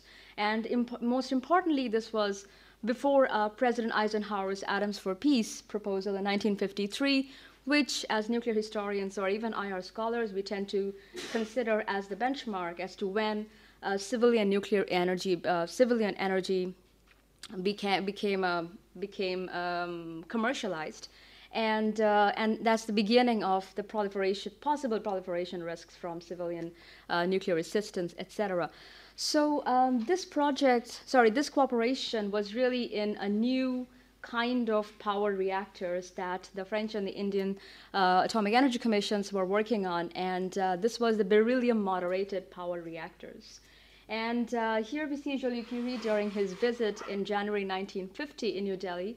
Um, I was looking for a, a photograph of Joliot-Curie and Homi Bhabha. I, I, couldn't find one, but, but they definitely uh, spoke a lot and they started the negotiation uh, in January 1950 in New Delhi about this cooperation. There were several rounds of, of uh, meetings. One was uh, Jules Guérin, who had a who had meeting with Homi Bhabha while he was visiting London, and sent basically the, the final version of this agreement uh, in an envelope to Raoul Dautry. And uh, so what this cooperation really involved was joint R&D. Uh, that is the French and the Indian Atomic Energy Commission will come together and they will uh, conduct R&D on beryllium moderated power reactors. And uh, so, interestingly, why was Homi Bhabha visiting London? Actually, he was asking for the same technology from the British. And uh, at the same time, he was also um, negotiating with the French, and he was trying to get the best deal. Um, but the British were really upset when, when he settled on the French offer. Um, however, this 1951 agreement uh, was not really the first one, and but however, the 1951 was really at the first one at the Atomic Energy Commission level. Um, previous, previous to that, there was a monazite reprocessing plant that, uh, that the French company um, uh, agreed to construct in India. And uh, why is this relevant for a, for a, nuclear historian? It is because monazite reprocessing or monazite was a strategic mineral, and it was it's, um, it's it, it, was a controlled um, um, item on, under post-war controls. And uh, India's effort to get a processing plant from the British, from the Americans, miserably failed, and, um, and uh, the French company, however, decided to offer uh, this technology. So from the paper, in the paper, what I really try to argue is that what brought the French and the Indians together first is uh, technology transfers.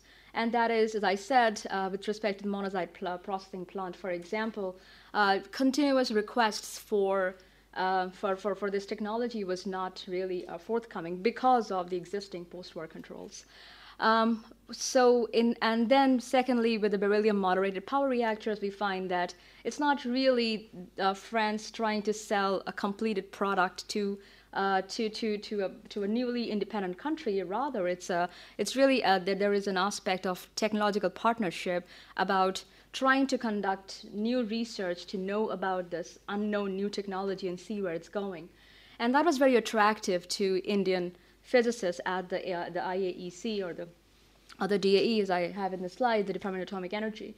Um, so this, uh, the second is I find the role of sub-state actors really important. That is, the Atomic Energy Commissions on both sides are actively involved, and with the minimal involvement of the foreign ministries. And it's really important to note that the 1950s was not really a very, uh, very positive time for uh, Indo-French bilateral relationship because of the fate of uh, French uh, établissement français, or the, the French uh, territories on the Indian subcontinent. And Quai d'Orsay and South Block were not really talking to each other at that time.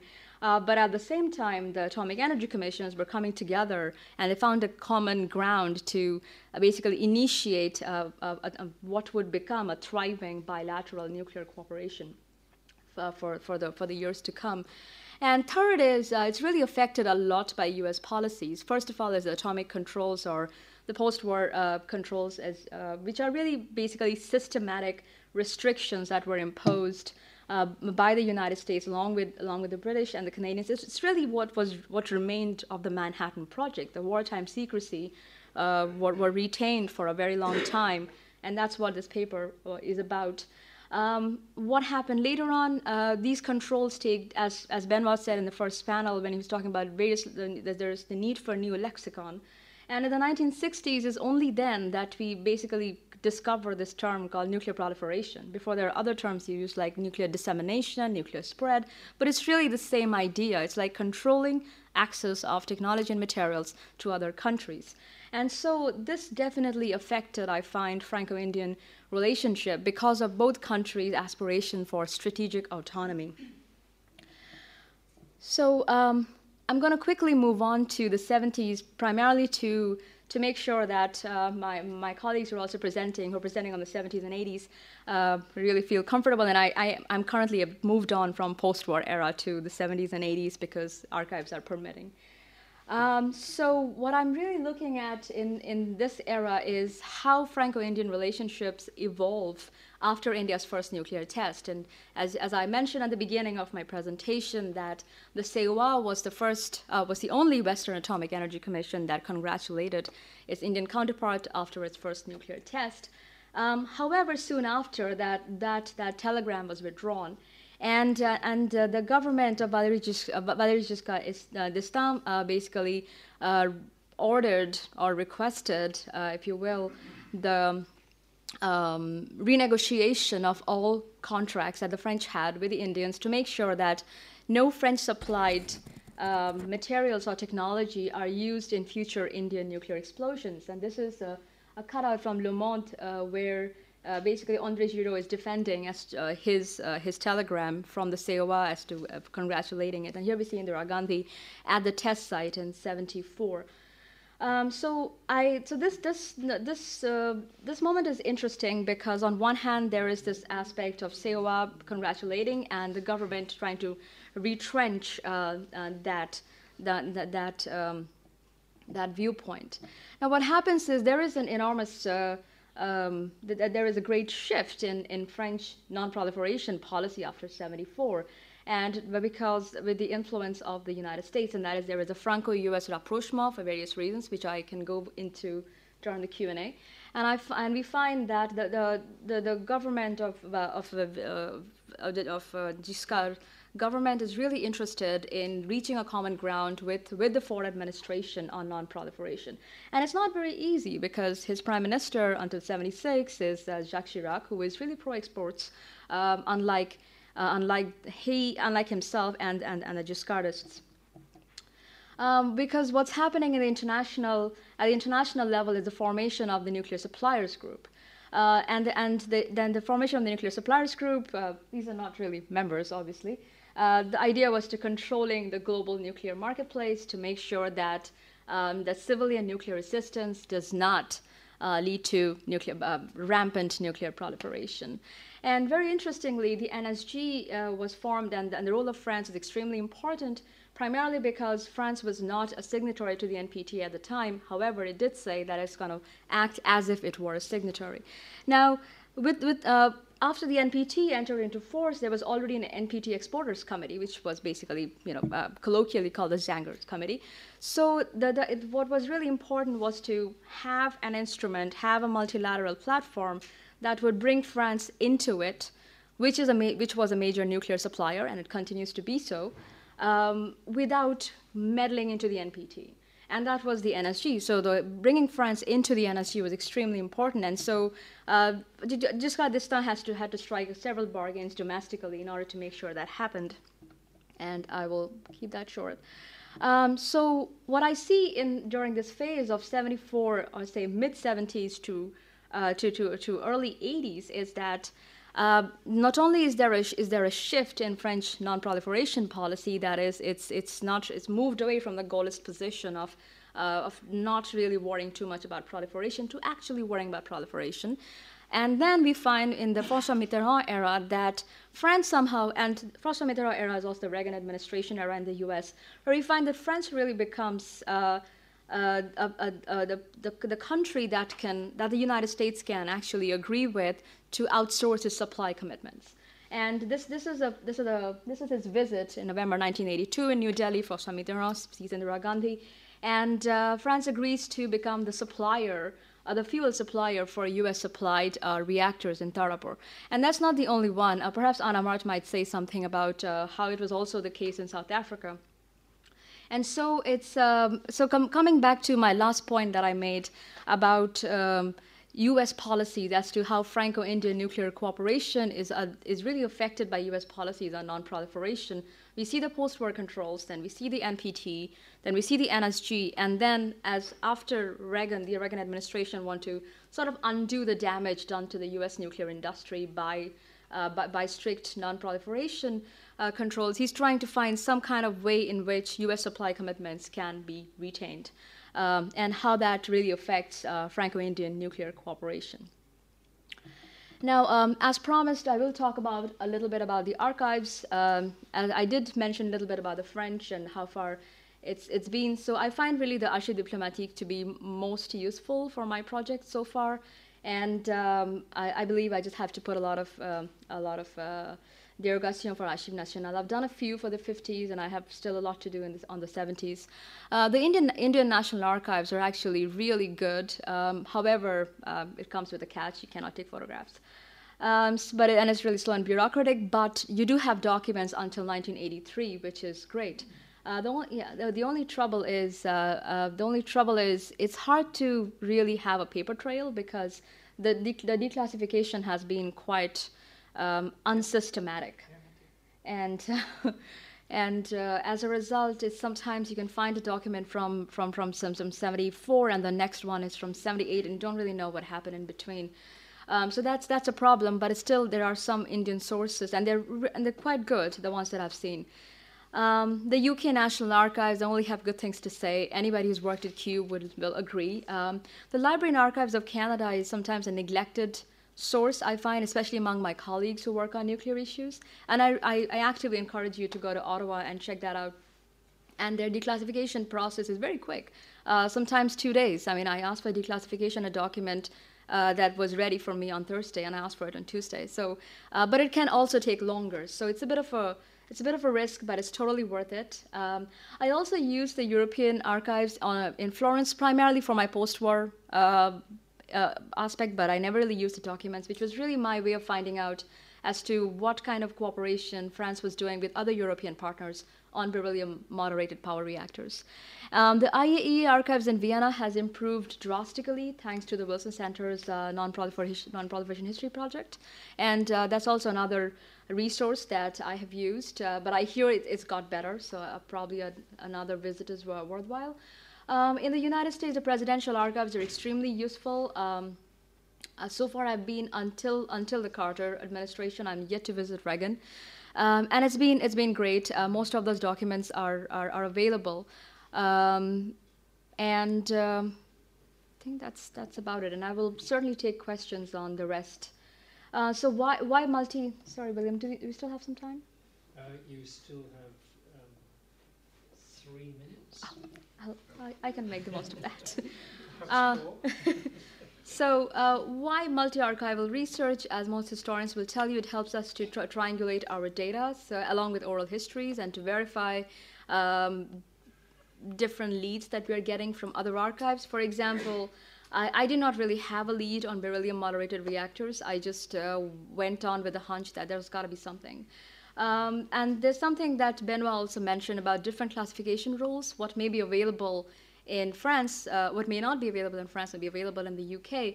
And, and that certainly is the case with a lot of the NSG participation of France. Uh, I, I, found documents in London that I, I did not find in La Courneuve and anywhere else. Uh, in my case, with the, the Indian archives opening up only in 2013, and uh, by the time the documents are available, I was done with my PhD. Uh, so for me, I found documents to be more open in France, just on the 1950s than, than, than in India. But these are the quirky classification rules that we work around, and uh, using multi-archival research is, is a terrific way to get around those. Um, and finally, um, these, this was also mentioned by Benoit and perhaps um, um Roberto, is that there is this transnational aspect of proliferation, non-proliferation. And even if we don't want to use the lexicon of proliferation and non-proliferation, these are really uh, various actors and various networks. So, so the importance is that we really need transnational utilization of archives because our actors are transnational. In my case, for example, uh, I, I, I, look at the scientists. I, I, also consult a scientist paper at the Churchill Archives in Cambridge. I forgot to put that on the slide.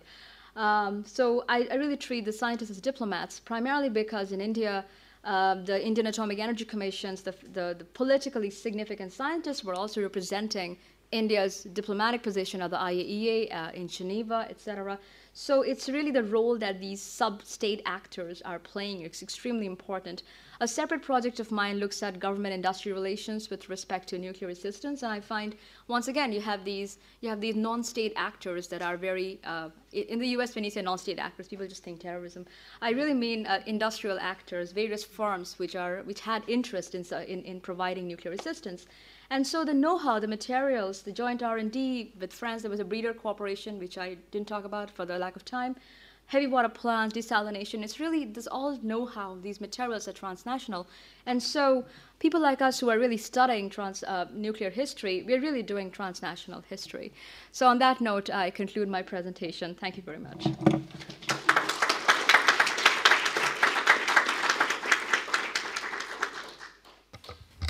Thank you very much, Jayita. I have to say, I think it's exemplary in terms of the use of archives. Mm-hmm. And it shows that um, uh, how much you can learn about history by, by going into different archives, but it requires, I'm sure that it required a great deal of energy and time, and probably money to do it too. So um, thank you very much. Extremely interesting project. Okay, can I hand over now to. Okay, good morning, everybody. Um, Benoit, thank you for the opportunity. Um, I've spent the last two weeks at CERI here in Paris and I've enjoyed it very much. So thank you for your hospitality. Now, today I'm going to talk a little bit about French, French South African nuclear relations, um, starting basically in the 1950s up until the 1980s, and then I will end it off also with um, an expose of you know the challenges of, of nuclear. Um, um of archival research on nuclear matters, both in South Africa but transnational as well. Um, uh, there's actually two of us that's going to present on the French South African nuclear relations. It's both me and then my colleague Anna Konieczna. Okay, she was actually ill, um, so I'm very happy that she's here today. But um, there's a chunk of her, her, presentation that's now in my presentation, um, and she will then fill in the gaps um, after my presentation. Okay, so um, the first years of the of the nuclear-related contacts between France and South Africa were very much focused on uranium. South Africa was regarded in the 1950s as one of the three major pro providers of uranium um, um, to, to, the Western world. And this was specifically motivated on the French side by the development of the French nuclear program. So the development of this program closely correlated with the search of security of provisions. Bilateral re uh, relations remained rather distant between the two countries at that point, in the 1950s. South Africa was still the Union of South Africa, so um, was more loyal to, to the British than, um, than really to the French at that point. Um, and so we see that it's only later in the 1950s that, um, that the relations between the two countries started to, I won't say defrost, but that there was some movement in normalizing some um, relations between South Africa and France. Um, so it's important to note that South Africa um, became one of the first ben beneficiaries of, this, of civil nuclear collaboration under the Eisenhower Atoms for Peace program in the late 1950s. And so, under that program, South Africa received low enriched uranium um, to be used for future use in, in, in nuclear power reactors. Um, they also got a small research reactor that was called Safari 1. Um, they received research quantities of uranium 235 and uranium as well as, pl as plutonium. Um, at this point, the South African nuclear development was very much based on techno nationalism. Um, they wanted to pursue technology as a symbol of the country's modernity and identity, like the French. Okay, so um, in 1959, we see a formal research and development program launched in South Africa, which was specifically focused on the civil applications of nuclear technology. It's important to note that this also indicated South Africa's willingness to undertake an independent nuclear program. So, if we look back again to French South African relations, um, we see that since 1956, um, there was international negotiations on the status of the IAEA, and that created the framework for contacts between French and South African senior officials. Both countries became founding members of the IAEA, and both also stood against the American policy of safeguards um, on the export of uranium. So, following a survey mission to Europe in 1959, we see that the South African perception of the French program um, increased um, they noted impressive realizations in the field of nuclear energy, specifically based on uranium. It was also suggested that France was, and I'm quoting, most desirous of establishing and maintaining close contacts with the South African mining industry. Um, end quote. But the French CEA seemed rather reluctant at that point to broaden um, the scope of bilateral cooperation between the two countries. And this was based on a 1958 decision by the French Defense Committee, which forbid, forbade cooperation in the scientific nuclear field with foreign countries. At the same time, we also see that the development of the South African nuclear program clearly showed that South Africa could become a direct competitor on the market of nuclear technology. And this is exactly what happened, especially towards, the, end, towards the end of the 1960s. South Africa developed a unique um, method for uranium enrichment um, and, and, and all sorts of other technology. Um, all right, so in 1964, January 1964, it's the first time that we see an actual agreement signed between French, uh, France and South Africa. Um, it's a uranium supply agreement that was signed and was then extended in June and December 1965. In 1964, um, there was a second French research plan that focused on the introduction of nuclear power in South Africa. In 1965, um, you see the South African Prime Minister Hendrik Verwoerd announcing that South Africa would build two nuclear power plants in Cape Town. Um, and preliminary studies to choose the most appropriate reactors uh, were commenced, and France looked to be the, the best placed um, possible partner um, in, in building the power station. By the mid 1960s, um, I need to give a little bit of, of background on where South Africa was at that point. By the mid 1960s, you see a confluence of commercial research and development activities in the country um, and the involvement of what was called the security situation in Southern Africa.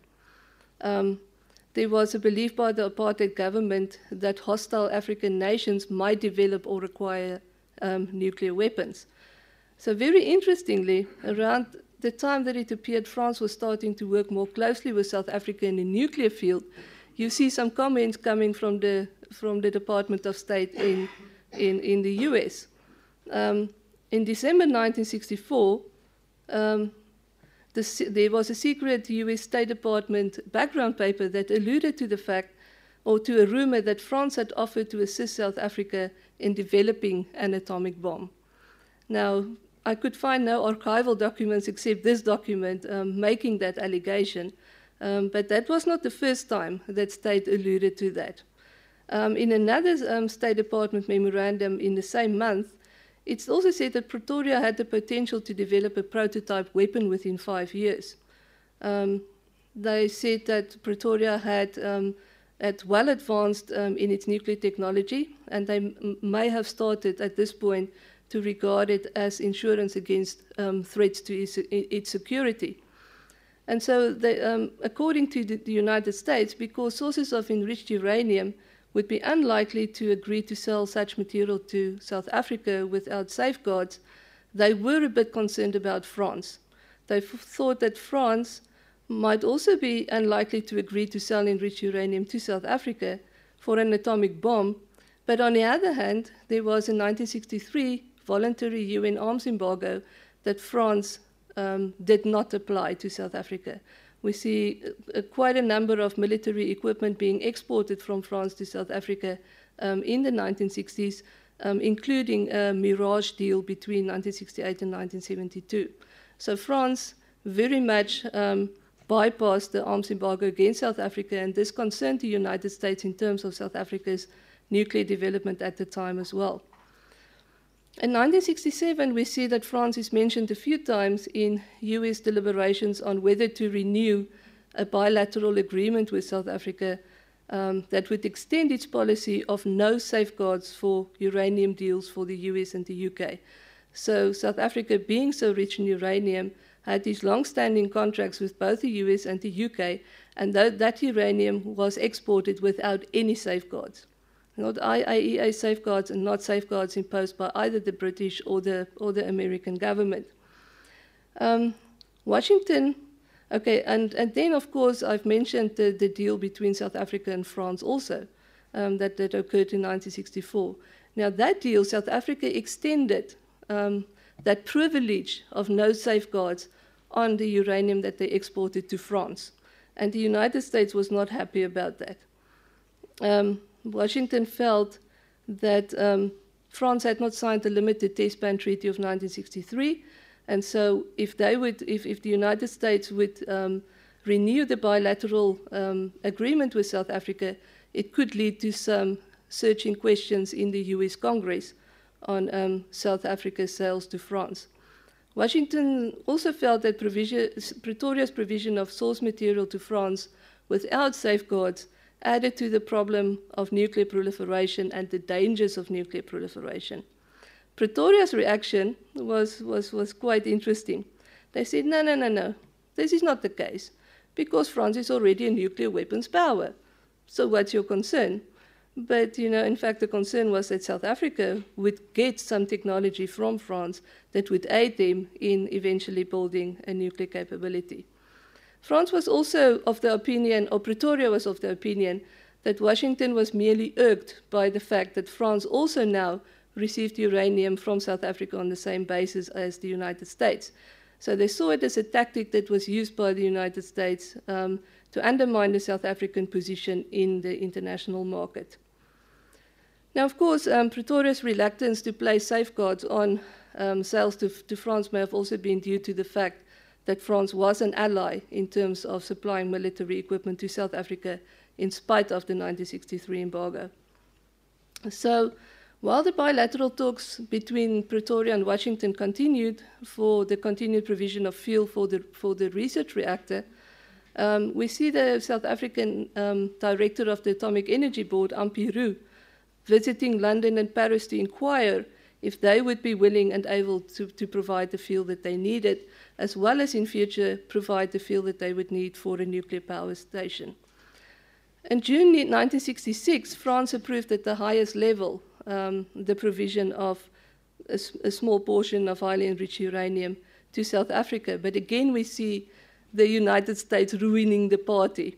In 1967, um, Washington renewed the bilateral agreement, and they concluded that regardless of the general political difficulties in South Africa, it could not be denied that South Africa was one of the three major producers of uranium, and that her continued cooperation was therefore valuable and essential to US nuclear safeguards. Another point for concern um, for Washington was, however, the strengthening French South African relations. Washington felt that France did not support the US um, objectives in terms of international cooperation in the atomic energy field as consistently as South Africa. Now, a few comments around what was going on in the newspapers at that time. Um, the French South African collaboration made some very interesting reading. In July 1967, in the Los Angeles Times, France had agreed to buy up to, it, it stated that France had agreed to buy up to 50% of South Africa's uranium output. In return, South Africa asked for 25 5 kiloton atomic bombs. Okay, now I have not come across any archival document to substantiate this, but it was like really interesting to see um, and, and, Anna would also, I think, expand a little bit on the Cactus deal between Cactus is a miss missile, a missile collaboration that was taking place between France and South Africa at that point. Um, they said that the deal was a result of a visit of South Africa, to South Africa by three members of the French CEA um, under the guise of discussions on matters of mutual interest in the peaceful uses of atomic energy. Um, in November 1967, we also see Newsweek speculating that France had offered South Africa fissionable material for nuclear power plants um, if the bilateral agreement with the US was not renewed. Okay, so in truth, between July and October 67, the CEA and the AEB proceeded to extend the framework of, of cooperation between the two countries they decided to increase the exchange of information about the peaceful use of atomic energy to define joint research projects and to increase the exchange of specialists. Okay, so where was the South African nuclear program at this point in time?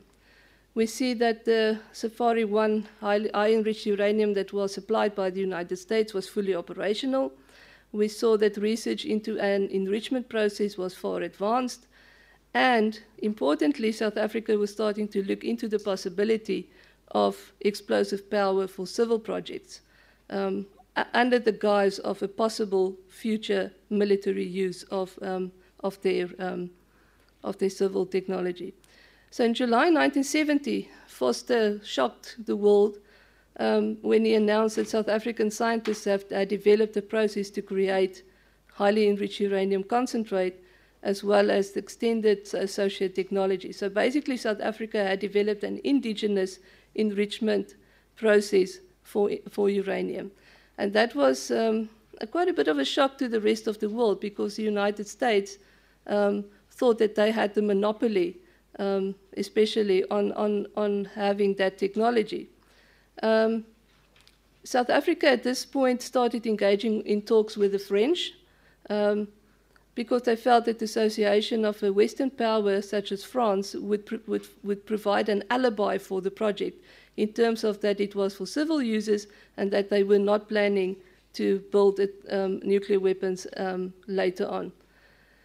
Um, France actually denied or declined um, an, an, invitation from South Africa at that point to, to partner with him in further developing the process. Um, and there are, there are, a few reasons for that. Um, France said that they had decided to join European allies in a joint statement, uh, in a joint enrichment undertaking using gas diffusion um, process. Um, and it, it, it, was, it said that it would place them in an embarrassing position if they were to allow a different process with us and without their partners. So, when prompted for a reason, it actually became quite clear that it was more a political reason and not a technical reason. Um, and this was because um, the French embassy in Zambia was attacked um, shortly after the, the French South African Mirage deal. Um, the, the, the fighter aircraft deal was publicly announced in South Africa against the explicit request for discretion by the French. So this led to um, the anti-apartheid movement and the exiled um, ANC um, cadres living in Zambia launching an attack against the French embassy in, um, in Zambia in protest. Um, the, France also blamed the United States, according to Ampie Roux.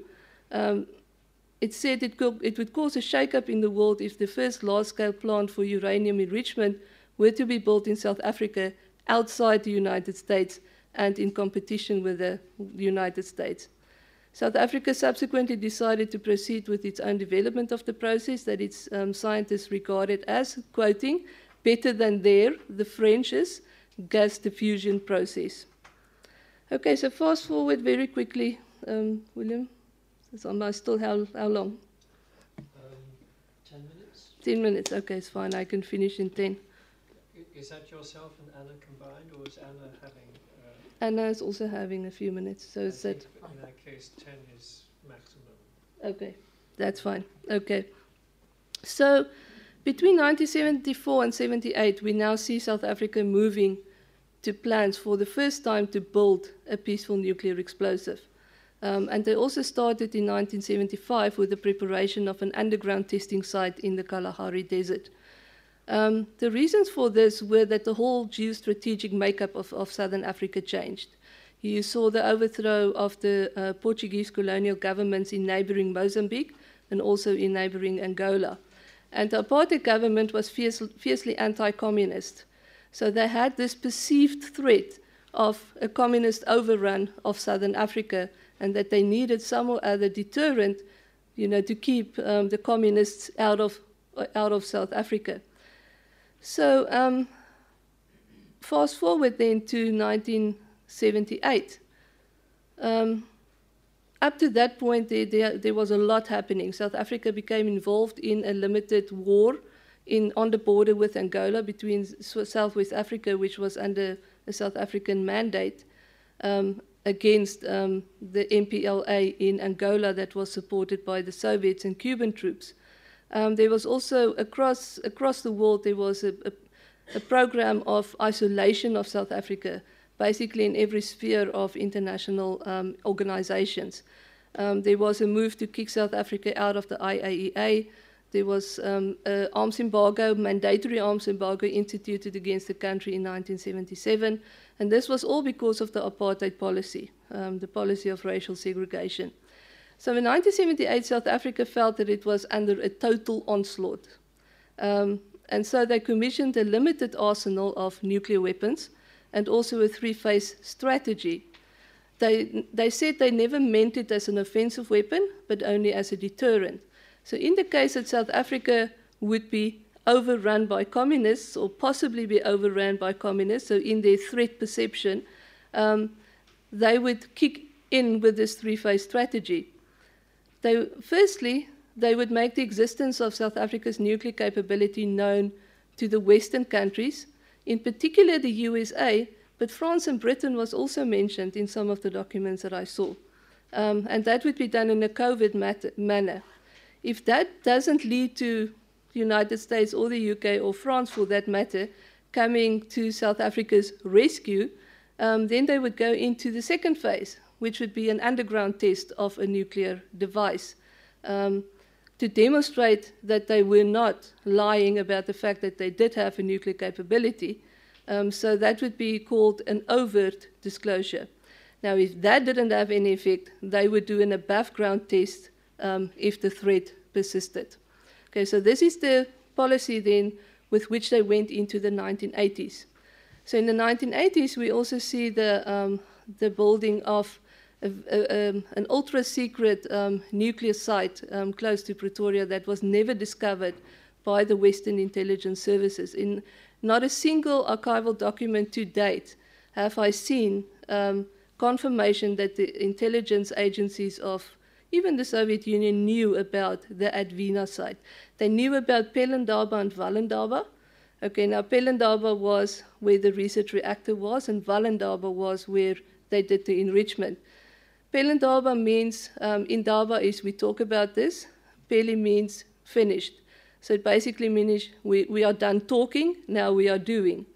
Valindaba basically means the same, but it puts the secrecy okay, into the process as well. We, we do not talk about this at all anymore. So, okay, so the Kentron, the new Kentron Circle facility or Advena was built in the form of a normal industrial complex.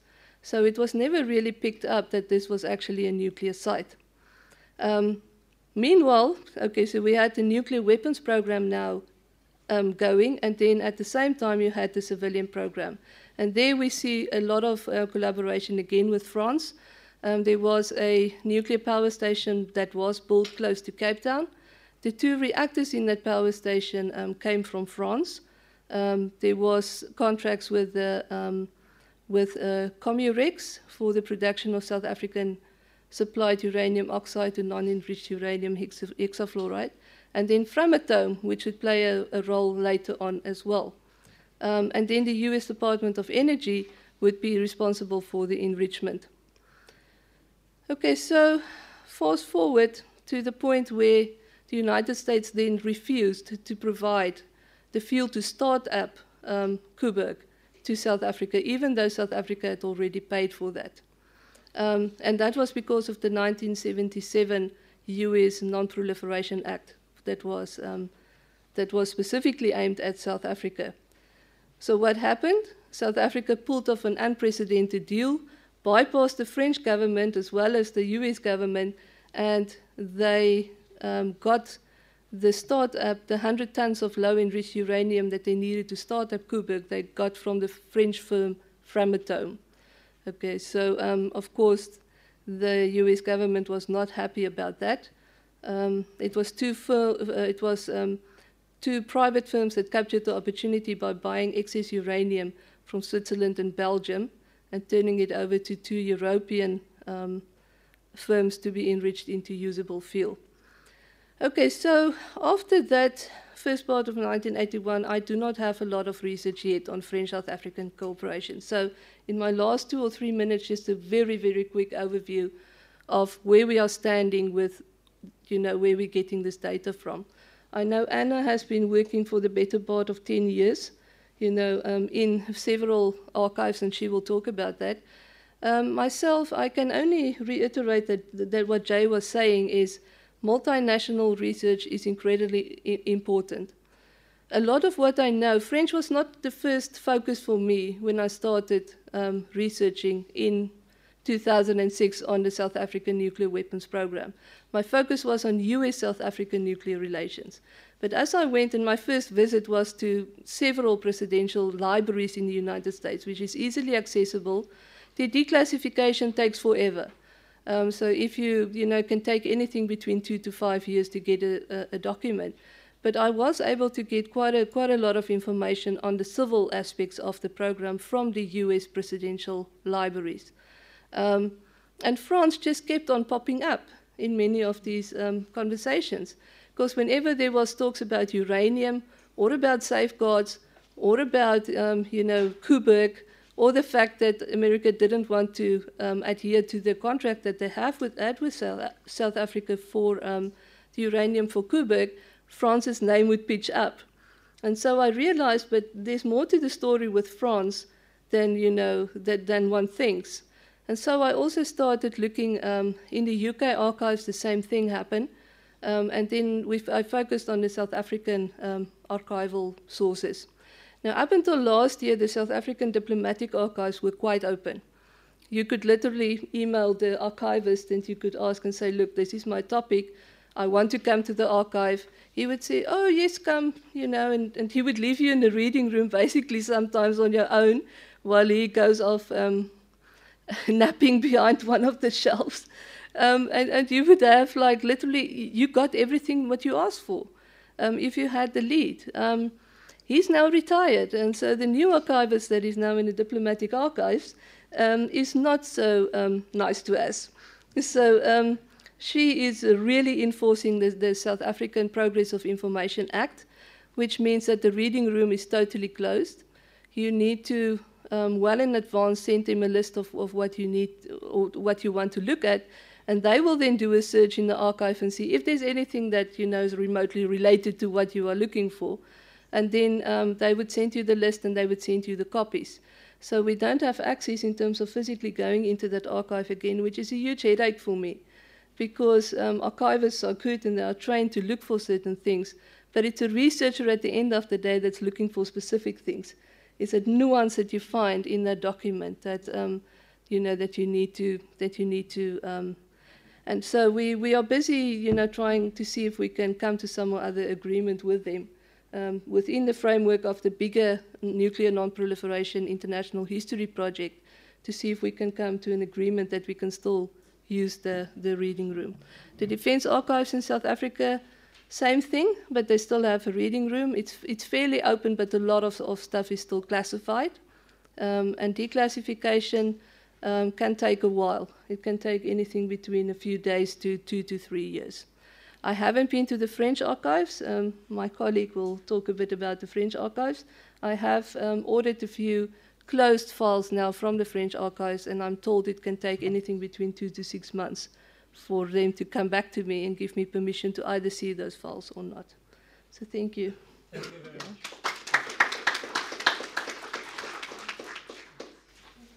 Bon, tout d'abord, bonjour, et je voudrais remercier les, orga les, organisateurs de ce colloque de m'avoir invité à Benoît Pelopidas. Euh, je suis très honorée d'être ici parmi les spécialistes de l'histoire euh, nucléaire, d'autant plus que moi, je ne le suis pas. Et surtout d'être dans le même panel qu'Anna Marthe Van Weyck et Janita, parce que euh, leurs recherches, euh, je dois l'avouer, m'ont guidée sincèrement m'ont guidé dans, mes recherches et m'ont beaucoup euh, aidé à comprendre, euh, à comprendre justement les, relations entre l'Afrique du Sud et la France. Euh, et avant de commencer, euh, veuillez m'excuser pour ma voix. C'est la fin de l'année académique, donc euh, j'ai perdu. Voilà, je suis enseignante, donc j'ai tendance à perdre euh, la voix. Et ensuite, veuillez m'excuser pour mon anglais. Euh, l'anglais est l'une parmi d'autres langues que je maîtrise, mais je n'ai jamais eu avec l'anglais la même relation d'amour que j'ai avec euh, la langue française, avec la langue de Molière. Uh, so uh, Benoit asked me to focus specifically on the method methodology and to show how a multi-archival research, the access to external sources, helps to overcome uh, the secrecy sur surrounding the nuclear matters. So please let me first explain why I'm here and uh, what do we mean by the new archives. Uh, as a doctoral student at Sciences Po, uh, I conducted, under the mentorship of Maurice Vaïsse, a comprehensive research on the French uh, South African relations under the presidency of Charles de Gaulle and Georges Pompidou. Uh, this research aimed at understanding the role that South Africa played in the broader French foreign policy and strategy in Africa. Uh, as such, my research has never focused specifically uh, on the French South African relations uh, in the nuclear field. And I tend to think about myself as a historian of international relations in Africa. Uh, yet, French South African relations in the nuclear field, along with the cooperation in the military field, uh, were one of the most important aspects of my doctoral dissertation uh, between 2007 and 2013, when I conducted my research, a little was known about the French South African relations, and this also explains why my, my conclusions are some, sometimes very cautious, very vague, and please excuse me if, my, if I'm wrong in my conclusions. Um, my research was based on the multi archival research conducted in over a dozen archival centers in France, uh, in UK, in Belgium, but also in South Africa. When it comes to the nuclear matters, uh, I used extensively South African diplomatic files. And I could explain, I, I will be able to explain why. Uh, uh, has already talked about the French-South uh, African relations starting in 1950s. I would like to point uh, only one thing.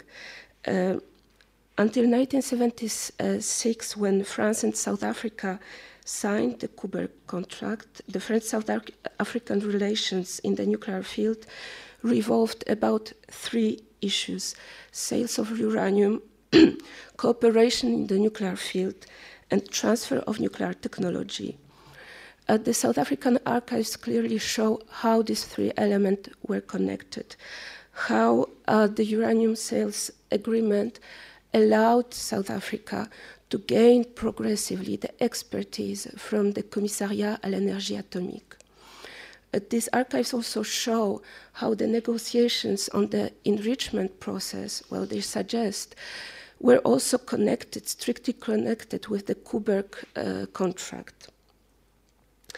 Uh, as, as Anne-Marthe said, uh, this negotiation started um, uh, in 1970, then were uh, broken uh, by France in 1971.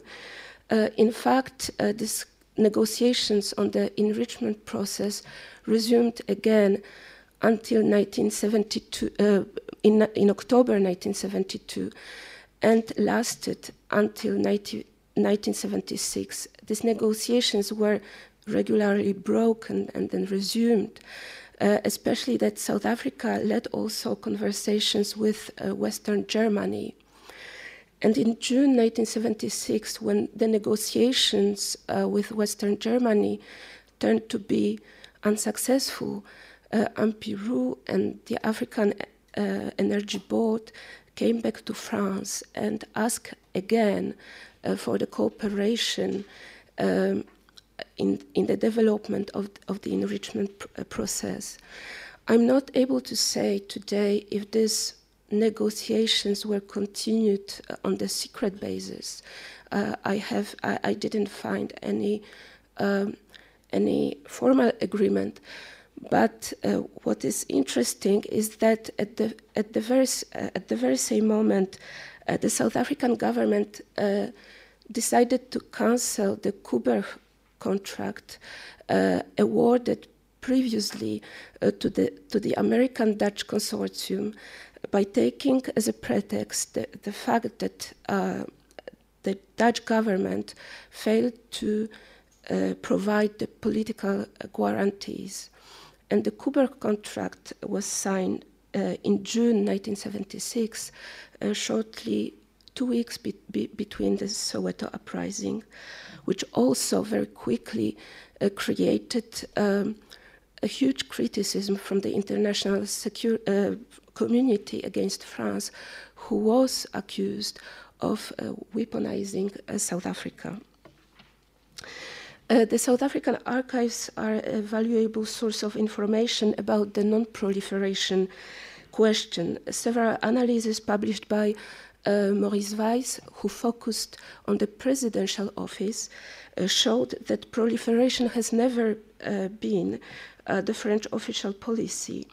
As soon as in 1959, after the first test in Sahara, uh, Charles de Gaulle res restricted uh, the scientific, scientific cooperation in the nuclear field. At the same time, Georges uh, Henri Soutou uh, underlines a certain paradox of the French policy. In fact, uh, until 1974, France was indeed a proliferating power. South African archives allow a two-level analysis. Uh, they allow to include both the global and na national dimension.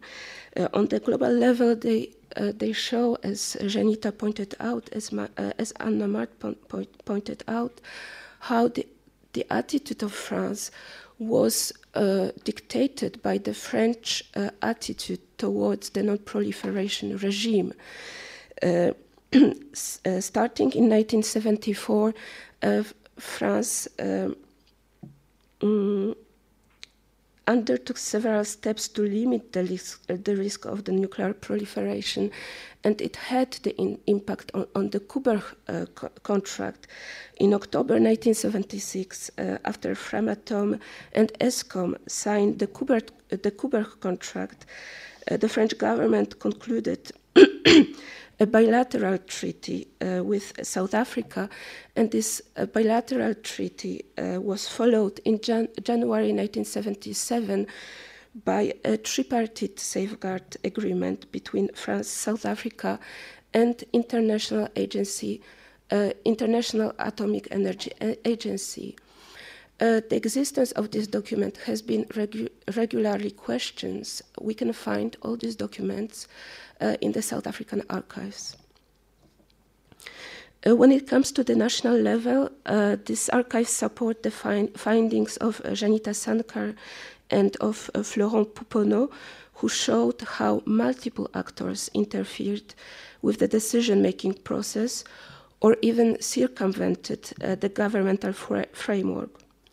Uh, beside the scientist-to-scientist -scientist approach, put forward in their respective research, the South African case illustrates how the attitude of the Commissariat à l'énergie atomique uh, has been determined by, by its uh, position in the internal setting, but also by its overview of the, of the French global strategy. Uh, what is interesting to see is that uh, uh, in the cooperation, especially in 1970s, uh, Commissariat à l'énergie atomique had to face uh, the opposition coming from the French um, um, Department of Foreign Affairs. Uh, these archives also show that uh, Commissariat à l'énergie atomique acted in the shadow of the French government. Uh, different uh, different agreements, different projects did not receive the approval of the French government very often uh, the French, uh, the members uh, of the CA stated in the conversation with the AB that the French government, that there existed a huge reluctance coming from the political cir circles when it comes to uh, cooperation with South Africa.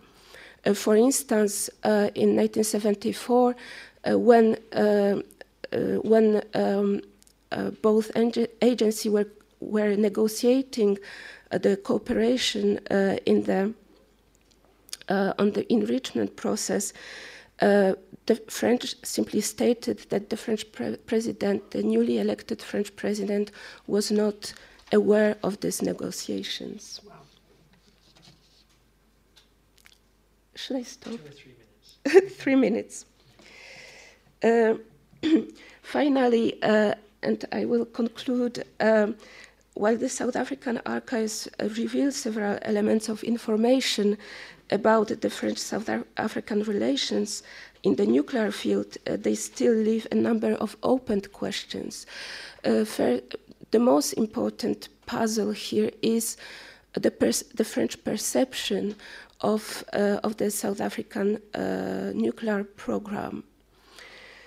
Uh, this question is very important given that uh, the early years of this program were probably the most critical years uh, in the development of the military program. Different elements uh, coming from the civil program well, were eventually used uh, for the military purposes. What is also important is that the cooperation in the nuclear field went along with the cooperation uh, in the military field. And sometimes uh, these two settings seem, seem to interfere.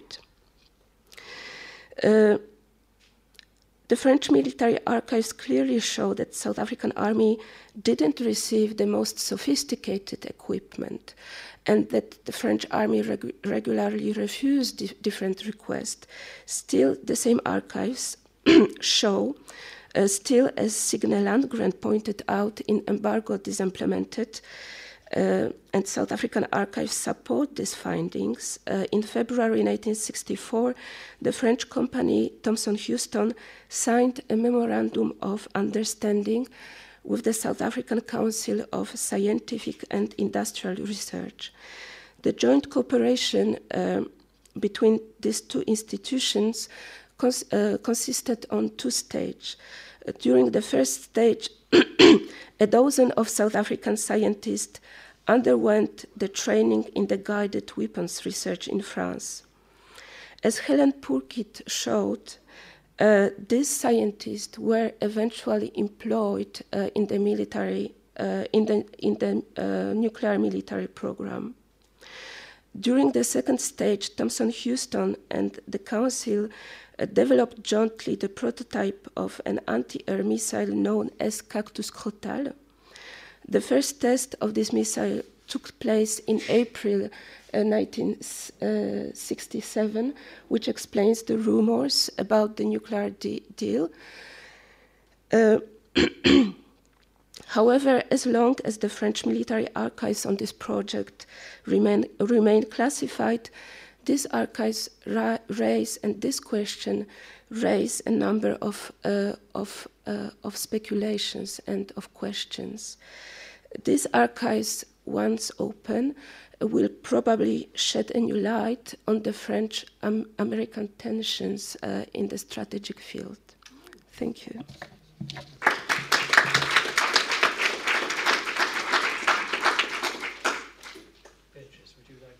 Okay, I think probably need a mic. Thanks very much. Um, yeah, we've got um, at least two um, bits missing to this story of proliferation, which is, of course, uh, Florent Pouponneau's uh, paper that, that comes this afternoon. But also, and I haven't done my homework, and I hope somebody's going to help me, um, there was a, a, doctoral thesis also supervised by Maurice Vaïsse, by a namesake of mine, Beatrice, but I can't remember her surname, on the French uh, proliferation effort with Israel, or the, the, the help that the French gave. Frédérique Schillo, but there was also Beatrice something other. Sorry. Um, anyway, um, but so there, we also know about the work or uh, the, the, the help that France gave in this context um, for the Israeli nuclear project, program. So that's a very interesting um, uh, area to explore, and I didn't know about the Indian one at all before I, I saw this paper and I said I'd only heard marginally about the uh, South African effort. Um, I'll just very briefly, to ingratiate myself with the good Professor Walker, um, say only a couple of words. Um, one of them is that however much you, uh, well, the, the, the nuclear, well, the nuclear support that France and the missile support that France gave to a number of countries um, shows that a country that is really, to some extent, sees itself with its back against the wall, and is absolutely determined for its own defense to do a certain thing, having a perception of the world that is of such potential hostility that one needs nuclear weapons to defend oneself and there's no alternative, um, will compromise on another priority, which is to prevent proliferation. Um, and this, I think, is a pattern that emerges that simply one should keep in mind because it may well apply, and it has applied to other countries as well. Uh, and the other thing that this illustrates, namely the French perception of the world and its absolute, France's absolute determination to acquire nuclear weapons, which, as we know, uh, goes back before the, the Fifth Republic and it didn't just start with de Gaulle, um, is a, another, another pattern that we can see, namely this a perception for historical reasons of the world as one that it can only be uh, explained really in realist terms. Um, I found that the uh, paper about uh, South Africa, what we've seen about South Africa, is also a demonstration of this pattern. I think it's, it's really, really important to take on board just how much an elite can get itself into a mentality, in the case of South Africa, described by you as the laager mentality, or siege mentality, um, can get itself into a groupthink of uh, we really, really need this because we have our back against the wall and this is the only thing that we can do to defend ourselves. Um, and I remember having a friend of mine who was very much in touch with South Africa um, in the early stages after South Africa abandoned its nuclear program, um, told me about it, and, and, and I kept saying, you know, what, what on earth would they have used it for? And the scenario to somebody who is an innocent, uh, ignorant person about the African configuration is so extremely far fetched um, that it is an, a very healthy and very important lesson on how groupthink can get you into a mentality that may be completely inexplicable by games theorists and which is absolutely not explained. Like Brexit. Like Brexit, yeah. uh, which is not explained by uh, uh, international relations theory approaches which somehow assume that there is an homo economicus or homo international relationicus who thinks alike depend, uh, regardless of where on the world they sit. So that's one observation I wanted to make and emphasize in that context. Uh, and the other uh, thing that I found uh, extremely interesting um, is um, an observation that came out of uh, particularly the very last presentation, uh, namely the degree to which we find, oh, the, the fact that we find here another example of a healthy democratic system with all its checks and balances, its law abiding submission to uh, the National Assembly to check on what it's doing and all the rest of it, where all of a sudden you've got one bit of the um, government apparatus, the CEA, the Commissariat à l'Énergie Atomique, doing its own thing which is a bit like uh, the CIA doing its uh, uh, Bay of Pigs thing without Kennedy's knowledge. Yeah, it is, it is parts of the establishment, parts of the government doing their own thing without full knowledge of the president, which you have, which you just illustrated here. Um, and it is simply, folks, this is possible. We have evidence of this here. And therefore, don't for a moment think that a country like North Korea can be controlled. Don't for a moment think that everything that happens in Russia is totally controlled by Putin or whatever it is. Yeah, just just assume. Do not assume this uh, monolithic working of governments according to what the theory tells you. Yeah, this is lovely evidence to the contrary of that, um, and I'll just keep it there. Thanks. Thank you very much. Um, thanks. Thank you for the papers that are crossing over uh, uh, um, yeah, thanks. Uh, thanks for crossing over this uh, this STS approach with uh, with international relations approach. With uh, I mean, it's very. I got a weak spot for that, and that's because that's essentially what I'm also doing in my my in my work.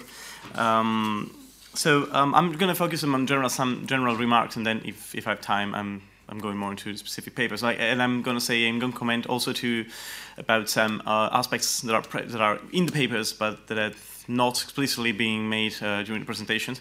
Um, so, um, well, in fact, three papers marked uh, showed quite marked similarities, not only with respect to the interdisciplinary fields of reference, but also in the kind of dynamics they're describing. Uh, first of all, both, of in, both India and South Africa um, started negotiating nuclear deals with a number of Western powers in parallel, uh, trying to play one against another sometimes. Uh, second, both India and South Africa um, employ the narrative of the communist threat in order to justify their procurement strategy vis-a-vis the United States. And third, both countries also addressed France as an alternative partner for acquiring nuclear technology and expertise by taking advantage of the fact, of the fact that France had not formally signed the NPT and was therefore free, somewhat free in say, to, to, to trade um, its national nuclear technologies. Um, but I'll go back to these aspects later. Um, so what Anna-Mart tells us is um, so basically there were two major reasons at the basis of uh, South Africa's decision to uh, go for a nuclear arsenal. First, the fact that South Africa was endowed with huge uranium reserves, and secondly, the threat of war in southern Africa. So, in a way, the first of these reasons also has something in common with, uh, with the Jayita's paper, um, in as much as the possession of raw materials and status of major supplier for two Western countries uh, gave politically lesser powers possessing those resources uh, an enormous bargaining chip uh, to obtain technologies and expertise. However, the manner in which this chip was employed to favor domestic and foreign policies objective, objectives varied. And India placed an embargo on beryl, whereas South Africa didn't place an embargo on uranium. And talking about the, uh, the uh, Indian embargo on monazite, uh, well, actually, this highlights how tools such as embargoes, for, um, they, they, are, they were not only wielded by greater powers to uh, deny smaller powers essential items, as one is usually led to think by looking at Cold War history. And I'm thinking here of the uh, embargo over steel pipes and pipelines declared in 1962, which I'm working about, which I've worked on, um, but also about uh, the, the, Cuban embargo or uh, the Peninsulan embargo uh, in, in, back in the, 19, in the late 1940s. So um, the episode of the Indian embargo contributes, as do uh, transnational studies of the Cold War more in general, to complexify a kind of simplistic picture of superpowers imposing their uncontested uh, decisions to the rest of the world.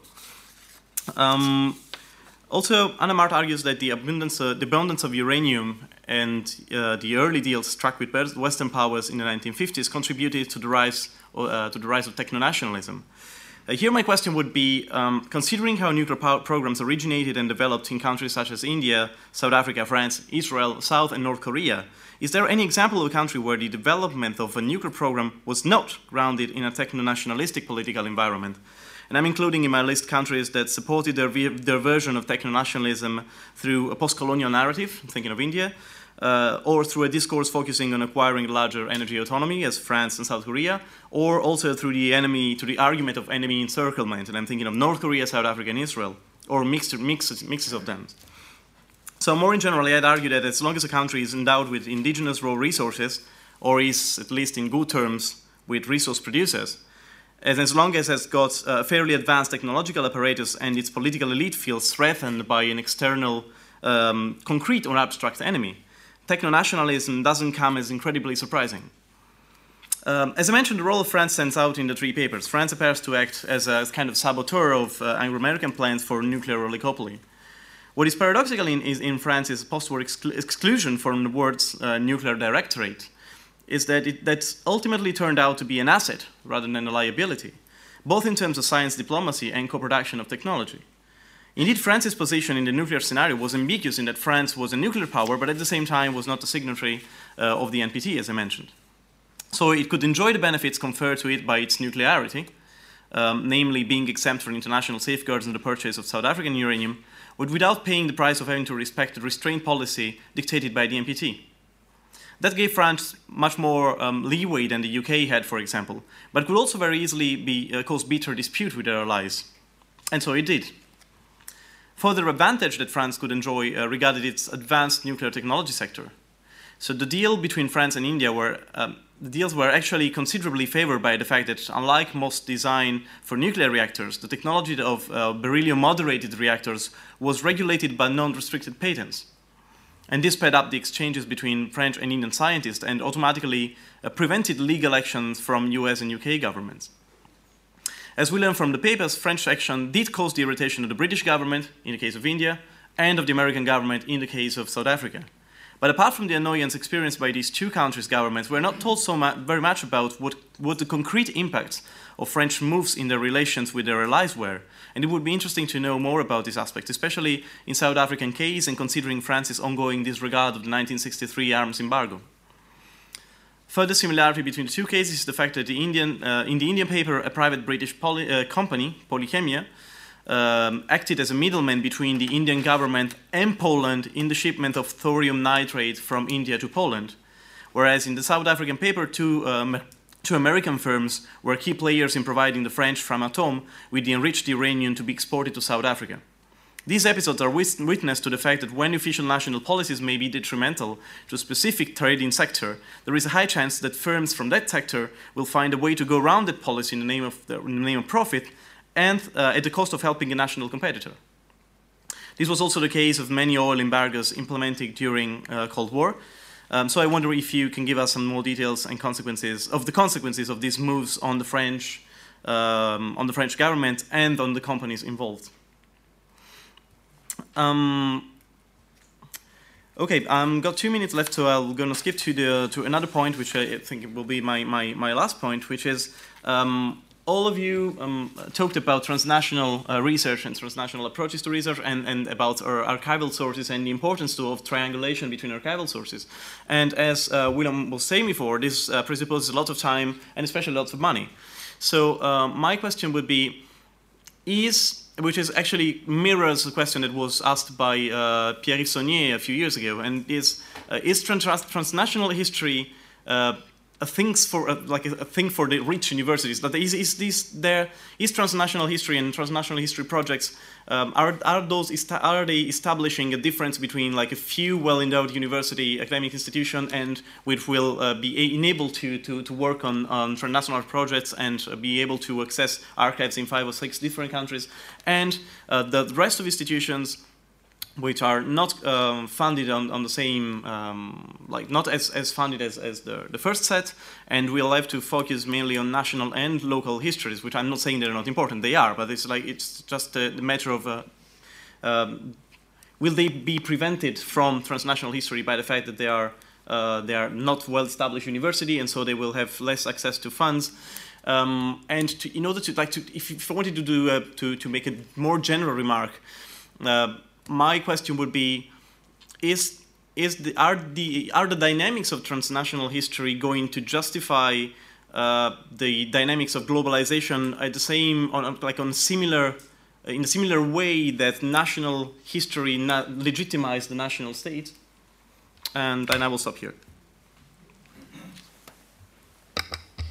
Well, thank you very much. And just one comment on the Russian archives, which were open for, amazingly open for five years, a bit more than that, in the early 1990s, and are now completely closed.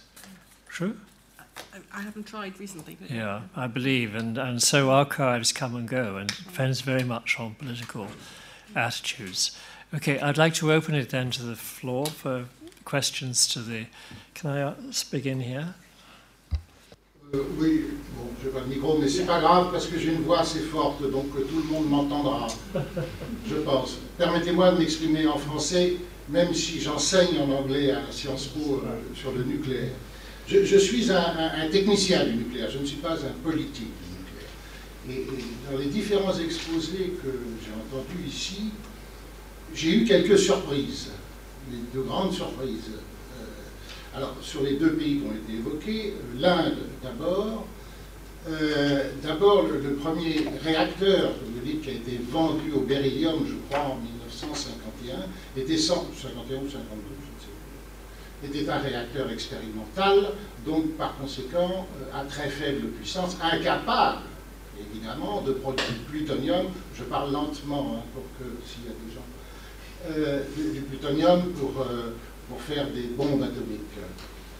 Le réacteur qui a produit le plutonium, à ma connaissance, à moins que vous ayez une autre information, qui a permis de faire la bombe aux Indiens de faire leur bombe en 1974, est donc un réacteur à eau lourde, comme vous le savez, qui a été livré par les Canadiens en 1954, je crois, ou 1955. Donc c'est ce réacteur à eau lourde de 30 ou 40 mégawatts je cite ce chiffre parce que pour faire du plutonium pour une bombe ou plusieurs, il faut un réacteur nucléaire de plusieurs dizaines de mégawatts et non pas un réacteur expérimental, parce qu'il y a 60 pays ou 70 pays aujourd'hui qui ont des réacteurs expérimentaux vendus par les Américains, mais ce sont des réacteurs de faible puissance. Donc je, donne cette précision technique qui est importante quand même. Et donc, euh, encore une fois, j'ai vu le contrat de vente de ce réacteur à eau lourde par les Canadiens qui fait deux pages, en disant où il y a une seule phrase disant, euh, disant euh, qu'il n'y aurait pas d'application euh, non civile de ce type de réacteur. Oui, c'était vraiment une seule phrase. il n'y avait pas de safeguards, forcément, à l'époque, puisque le TNP n'a été signé qu'en enfin, ouvert la signature qu'en 1968, je le rappelle. Bien, donc clairement, la bombe atomique indienne, pour résumer, n'a pas été faite avec un réacteur vendu un réacteur vendu par les Canadiens au plutonium, hein, et non pas à l'uranium enrichi. Monsieur, excusez-moi, ça, ça c'était. Euh, donc j'ai. donc euh, du, point de vue des Indiens. L'essentiel de la coopération avec les Indiens, je l'ai vécu puisque j'étais au CEA, a été essentiellement sur les réacteurs à neutrons rapides. Et j'ai visité en Inde les réacteurs à neutrons rapides. C'est une copie conforme quasiment du réacteur français euh, Phoenix. Donc c'est un réacteur à neutrons rapides lequel on peut éventuellement proliférer, mais c'est une autre chose. Euh, voilà, Alors, l'Afrique du Sud, alors là, j'ai été vraiment, euh, vraiment surpris d'entendre, alors j'ai mal compris, parce que comme il n'y avait pas de support, là, j'étais un petit peu perdu. Euh, on a vendu, donc, effectivement, deux réacteurs nucléaires de puissance pour faire de l'électricité à Queberg.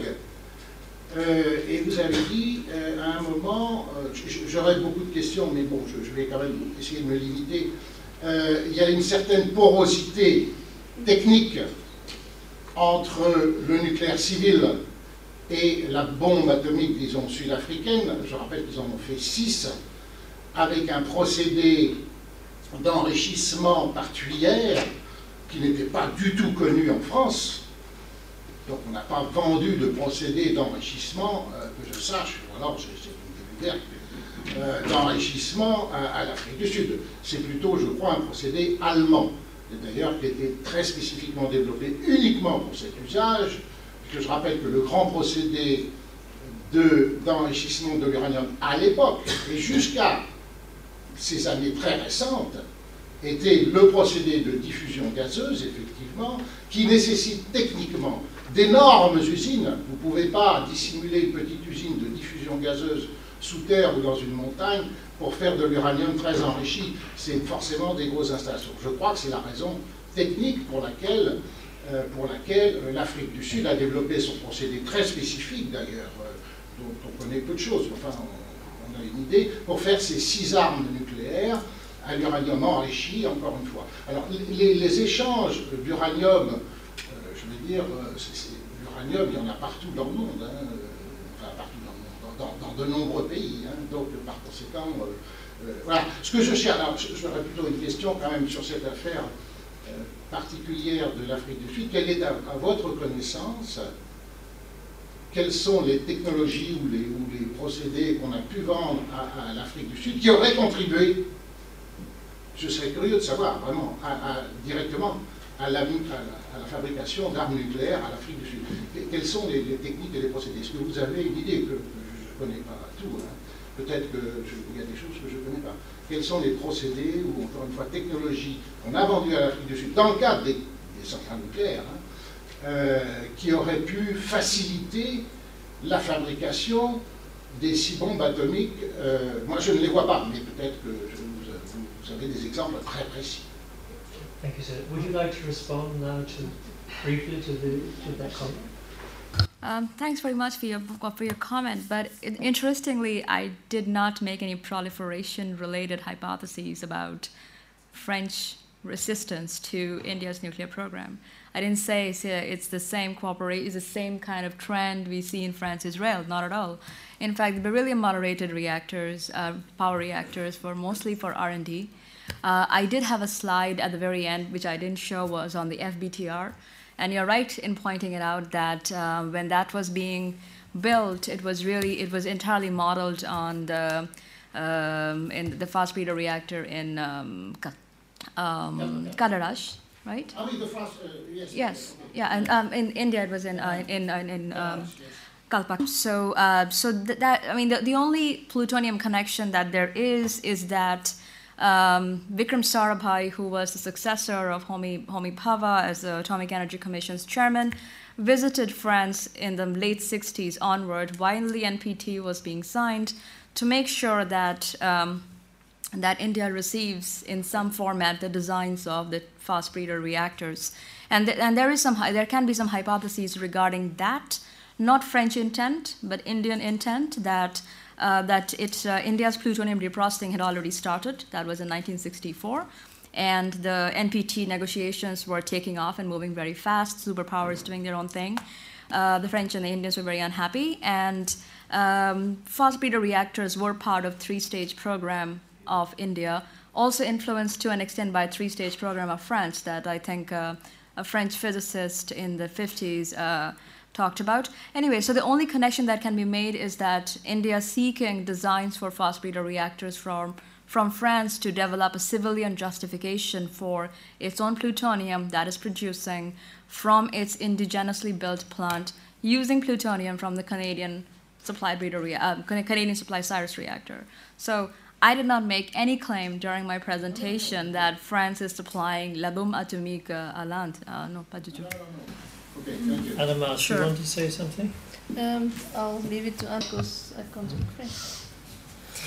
Euh, oui, euh, en fait, l'histoire des négociations sur l'enrichissement de, euh, de, de l'uranium est une histoire euh, extrêmement euh, intéressante. Euh, je n'ai jamais dit, enfin, je, je n'ai, je n'ai pas supposé que euh, l'uranium enrichi que l'Af- l'Afrique du Sud avait euh, a été euh, euh, développé par,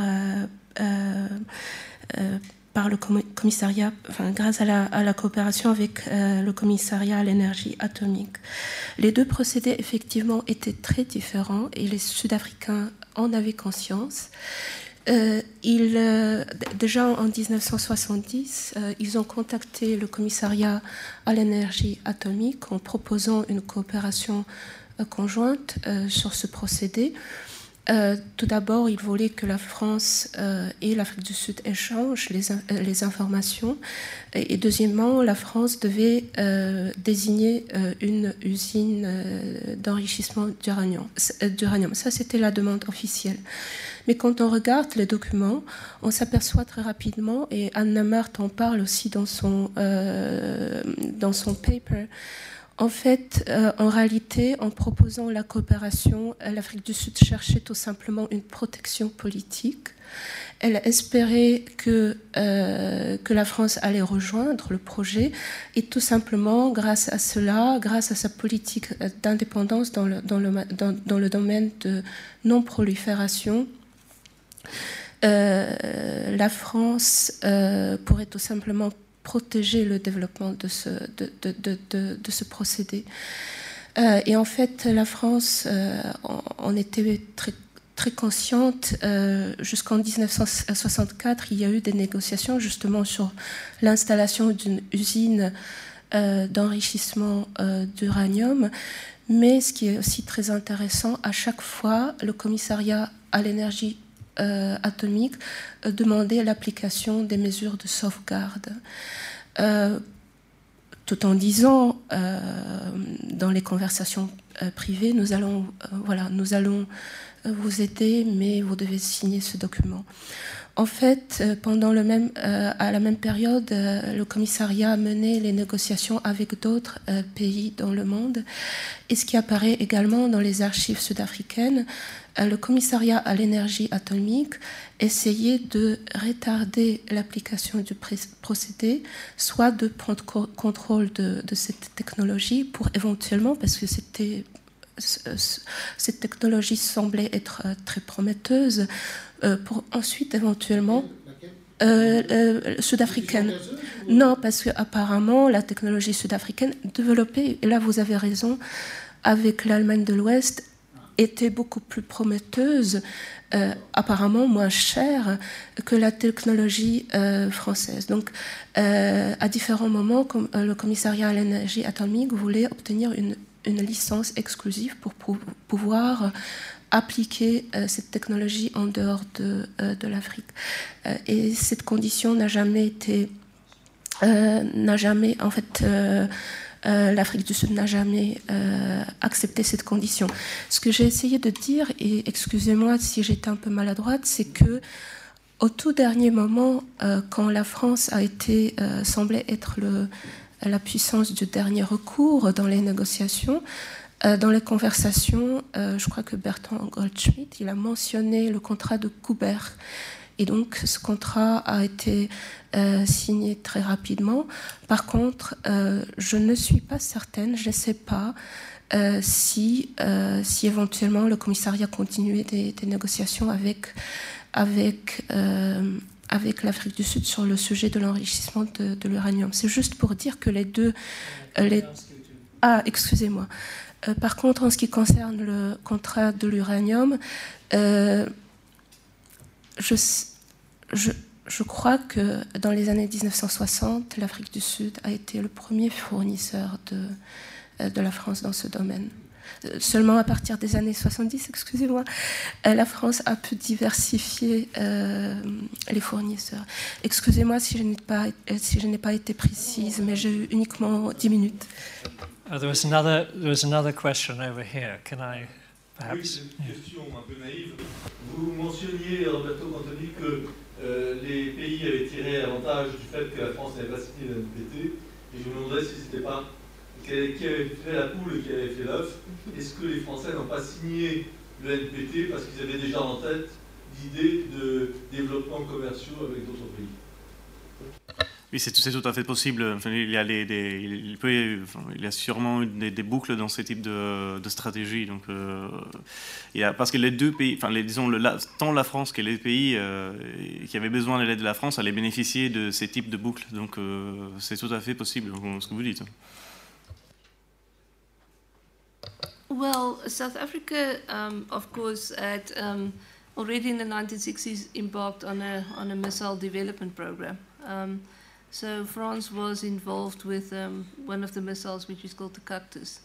But in 1975, there was a government-to-government agreement between Israel and South Africa. Um, and from that point onwards, Israel were very much involved in South Africa's missile development program. So I have not seen anything personally drawing a link between Israel, um, France, and South Africa. I've only seen documents um, linking South Africa and, um, and, and Israel. Um, Juste pour le test de la bombe. Gentleman at the back. Euh, bonjour, je vais vous remercier pour cette conférence. Speak up.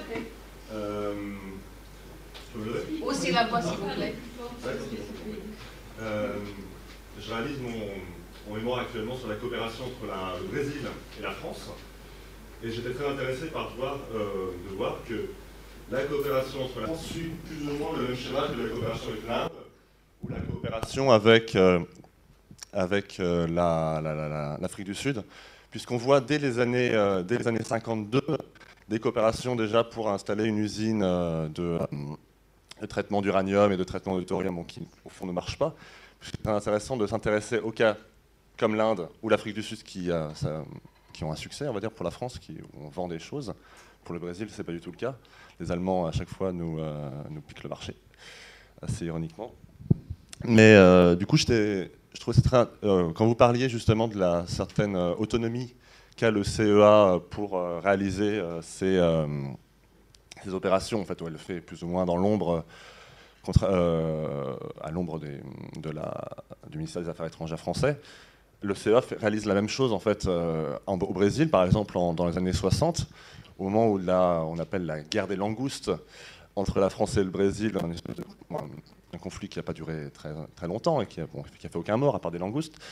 Euh, le, CEA continue et même a beaucoup de projets déjà pour lancer une grande coopération avec, euh, avec le Brésil en vendant, par exemple, en ayant des projets de vente de centrales ou en vente de, euh, de, services de prospection, etc.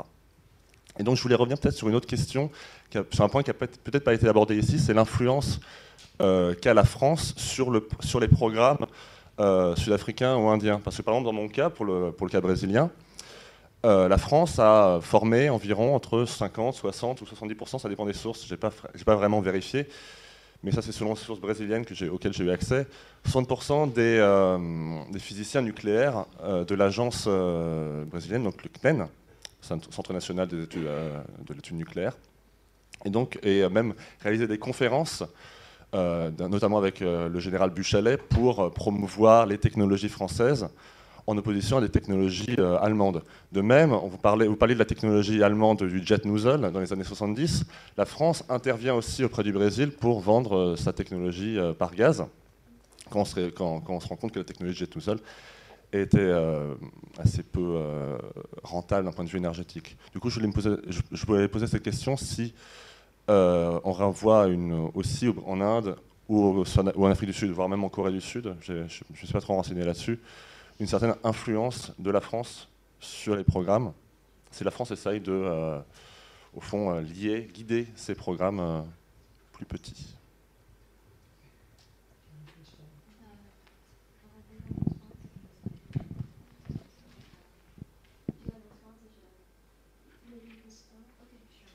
This could be your last comment because I think lunch is approaching. Okay.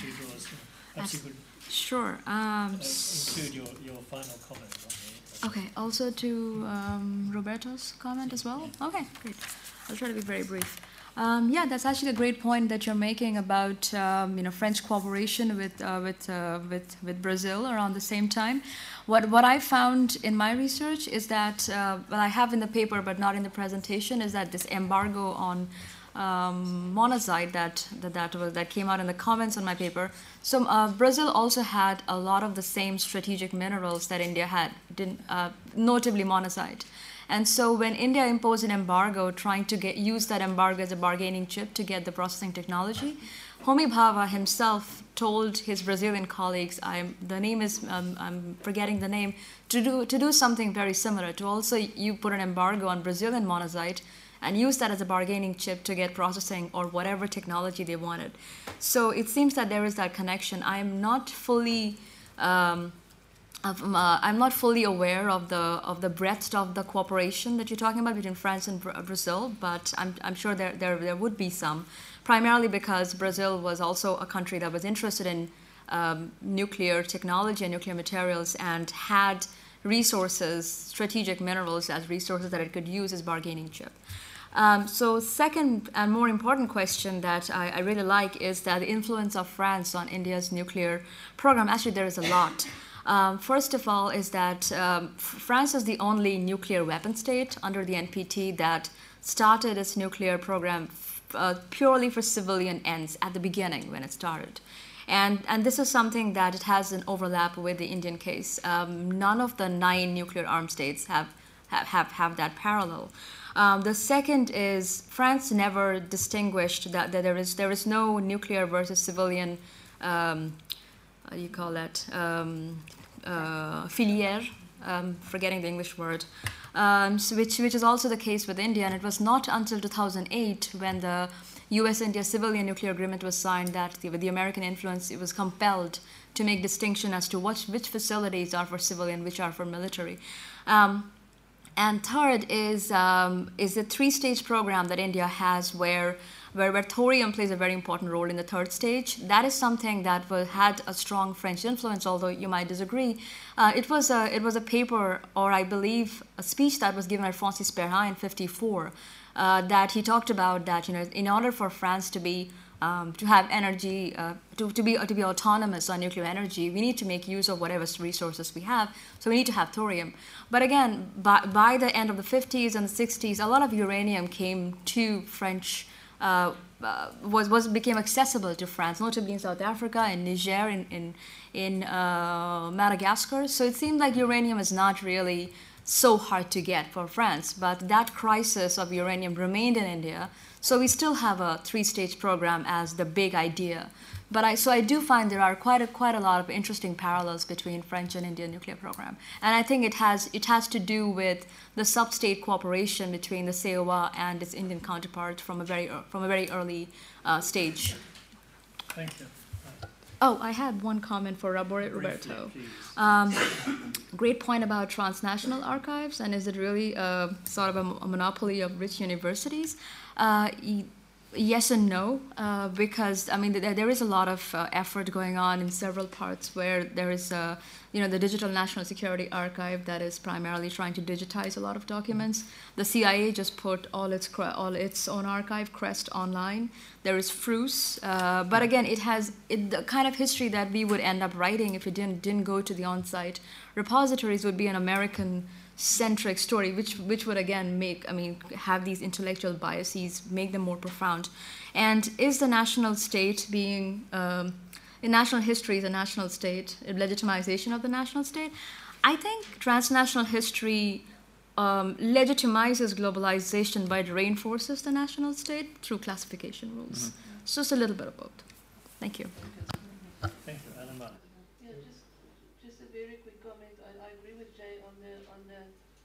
Um, yeah, the, the, it's not exclusively, you know, your more um, elite universities that, that are able to fund students to go to, to these types of archives. I've done all my research in transnational archives on grants. That was not from my university, so there's lots of grants that are available for that, um, and there's also, you know, a lot of digitization also going on. So no, I don't think they would be limited. Okay. Uh, just to answer very quickly, uh, I think that what's important to, to have in mind when we think about the nuclear cooperation, about the French nuclear policy and South African connection, is that France has never been the exclusive partner of uh, the South African. Uh, of, of South Africa. And when I think about different projects, um, natural uranium plants, uh, enrichment process, uh, enriched uranium uh, fuel for, for, the, for the SAFARI. At, uh, in each of this of this project, I could also quote, uh, I could also mention uh, the interference or the participation of other countries. Uh, Anna-Mart pointed in her in her paper that actually France had that she documented eight countries, no, South Africa had relations with uh, nuclear relations. Yeah, South Africa's um, the majority of South Africa's nuclear relations was with the United States. Mm. The majority of its civil um, of the civil equipment that it needed um, came from the United States, um, and it under Carter um, the collaboration stopped a little bit because of, of um, Carter being the human rights president, the arms embargo against South Africa, that sort of thing. But Reagan was very much focused on ending the Cold War. And South Africa was very much an ally in one of the last proxy wars of the Cold War in Southern Africa. So Reagan started some dual use items again, um, the export of that. But it was definitely, France was more on the civilian side for Koeberg, but some of the other dual use items, it was exclusively really um, the US that we got it from. I'm getting signals from the back of desperation. Thank you very much indeed to the whole panel and uh, for an extremely interesting start to the conference. And I must say, I'm very impressed by the detail of this research and the archival uh, explorations you've been undergoing. It must have been great fun as much as anything else. Thank you very much. I'm sure you'll appreciate it.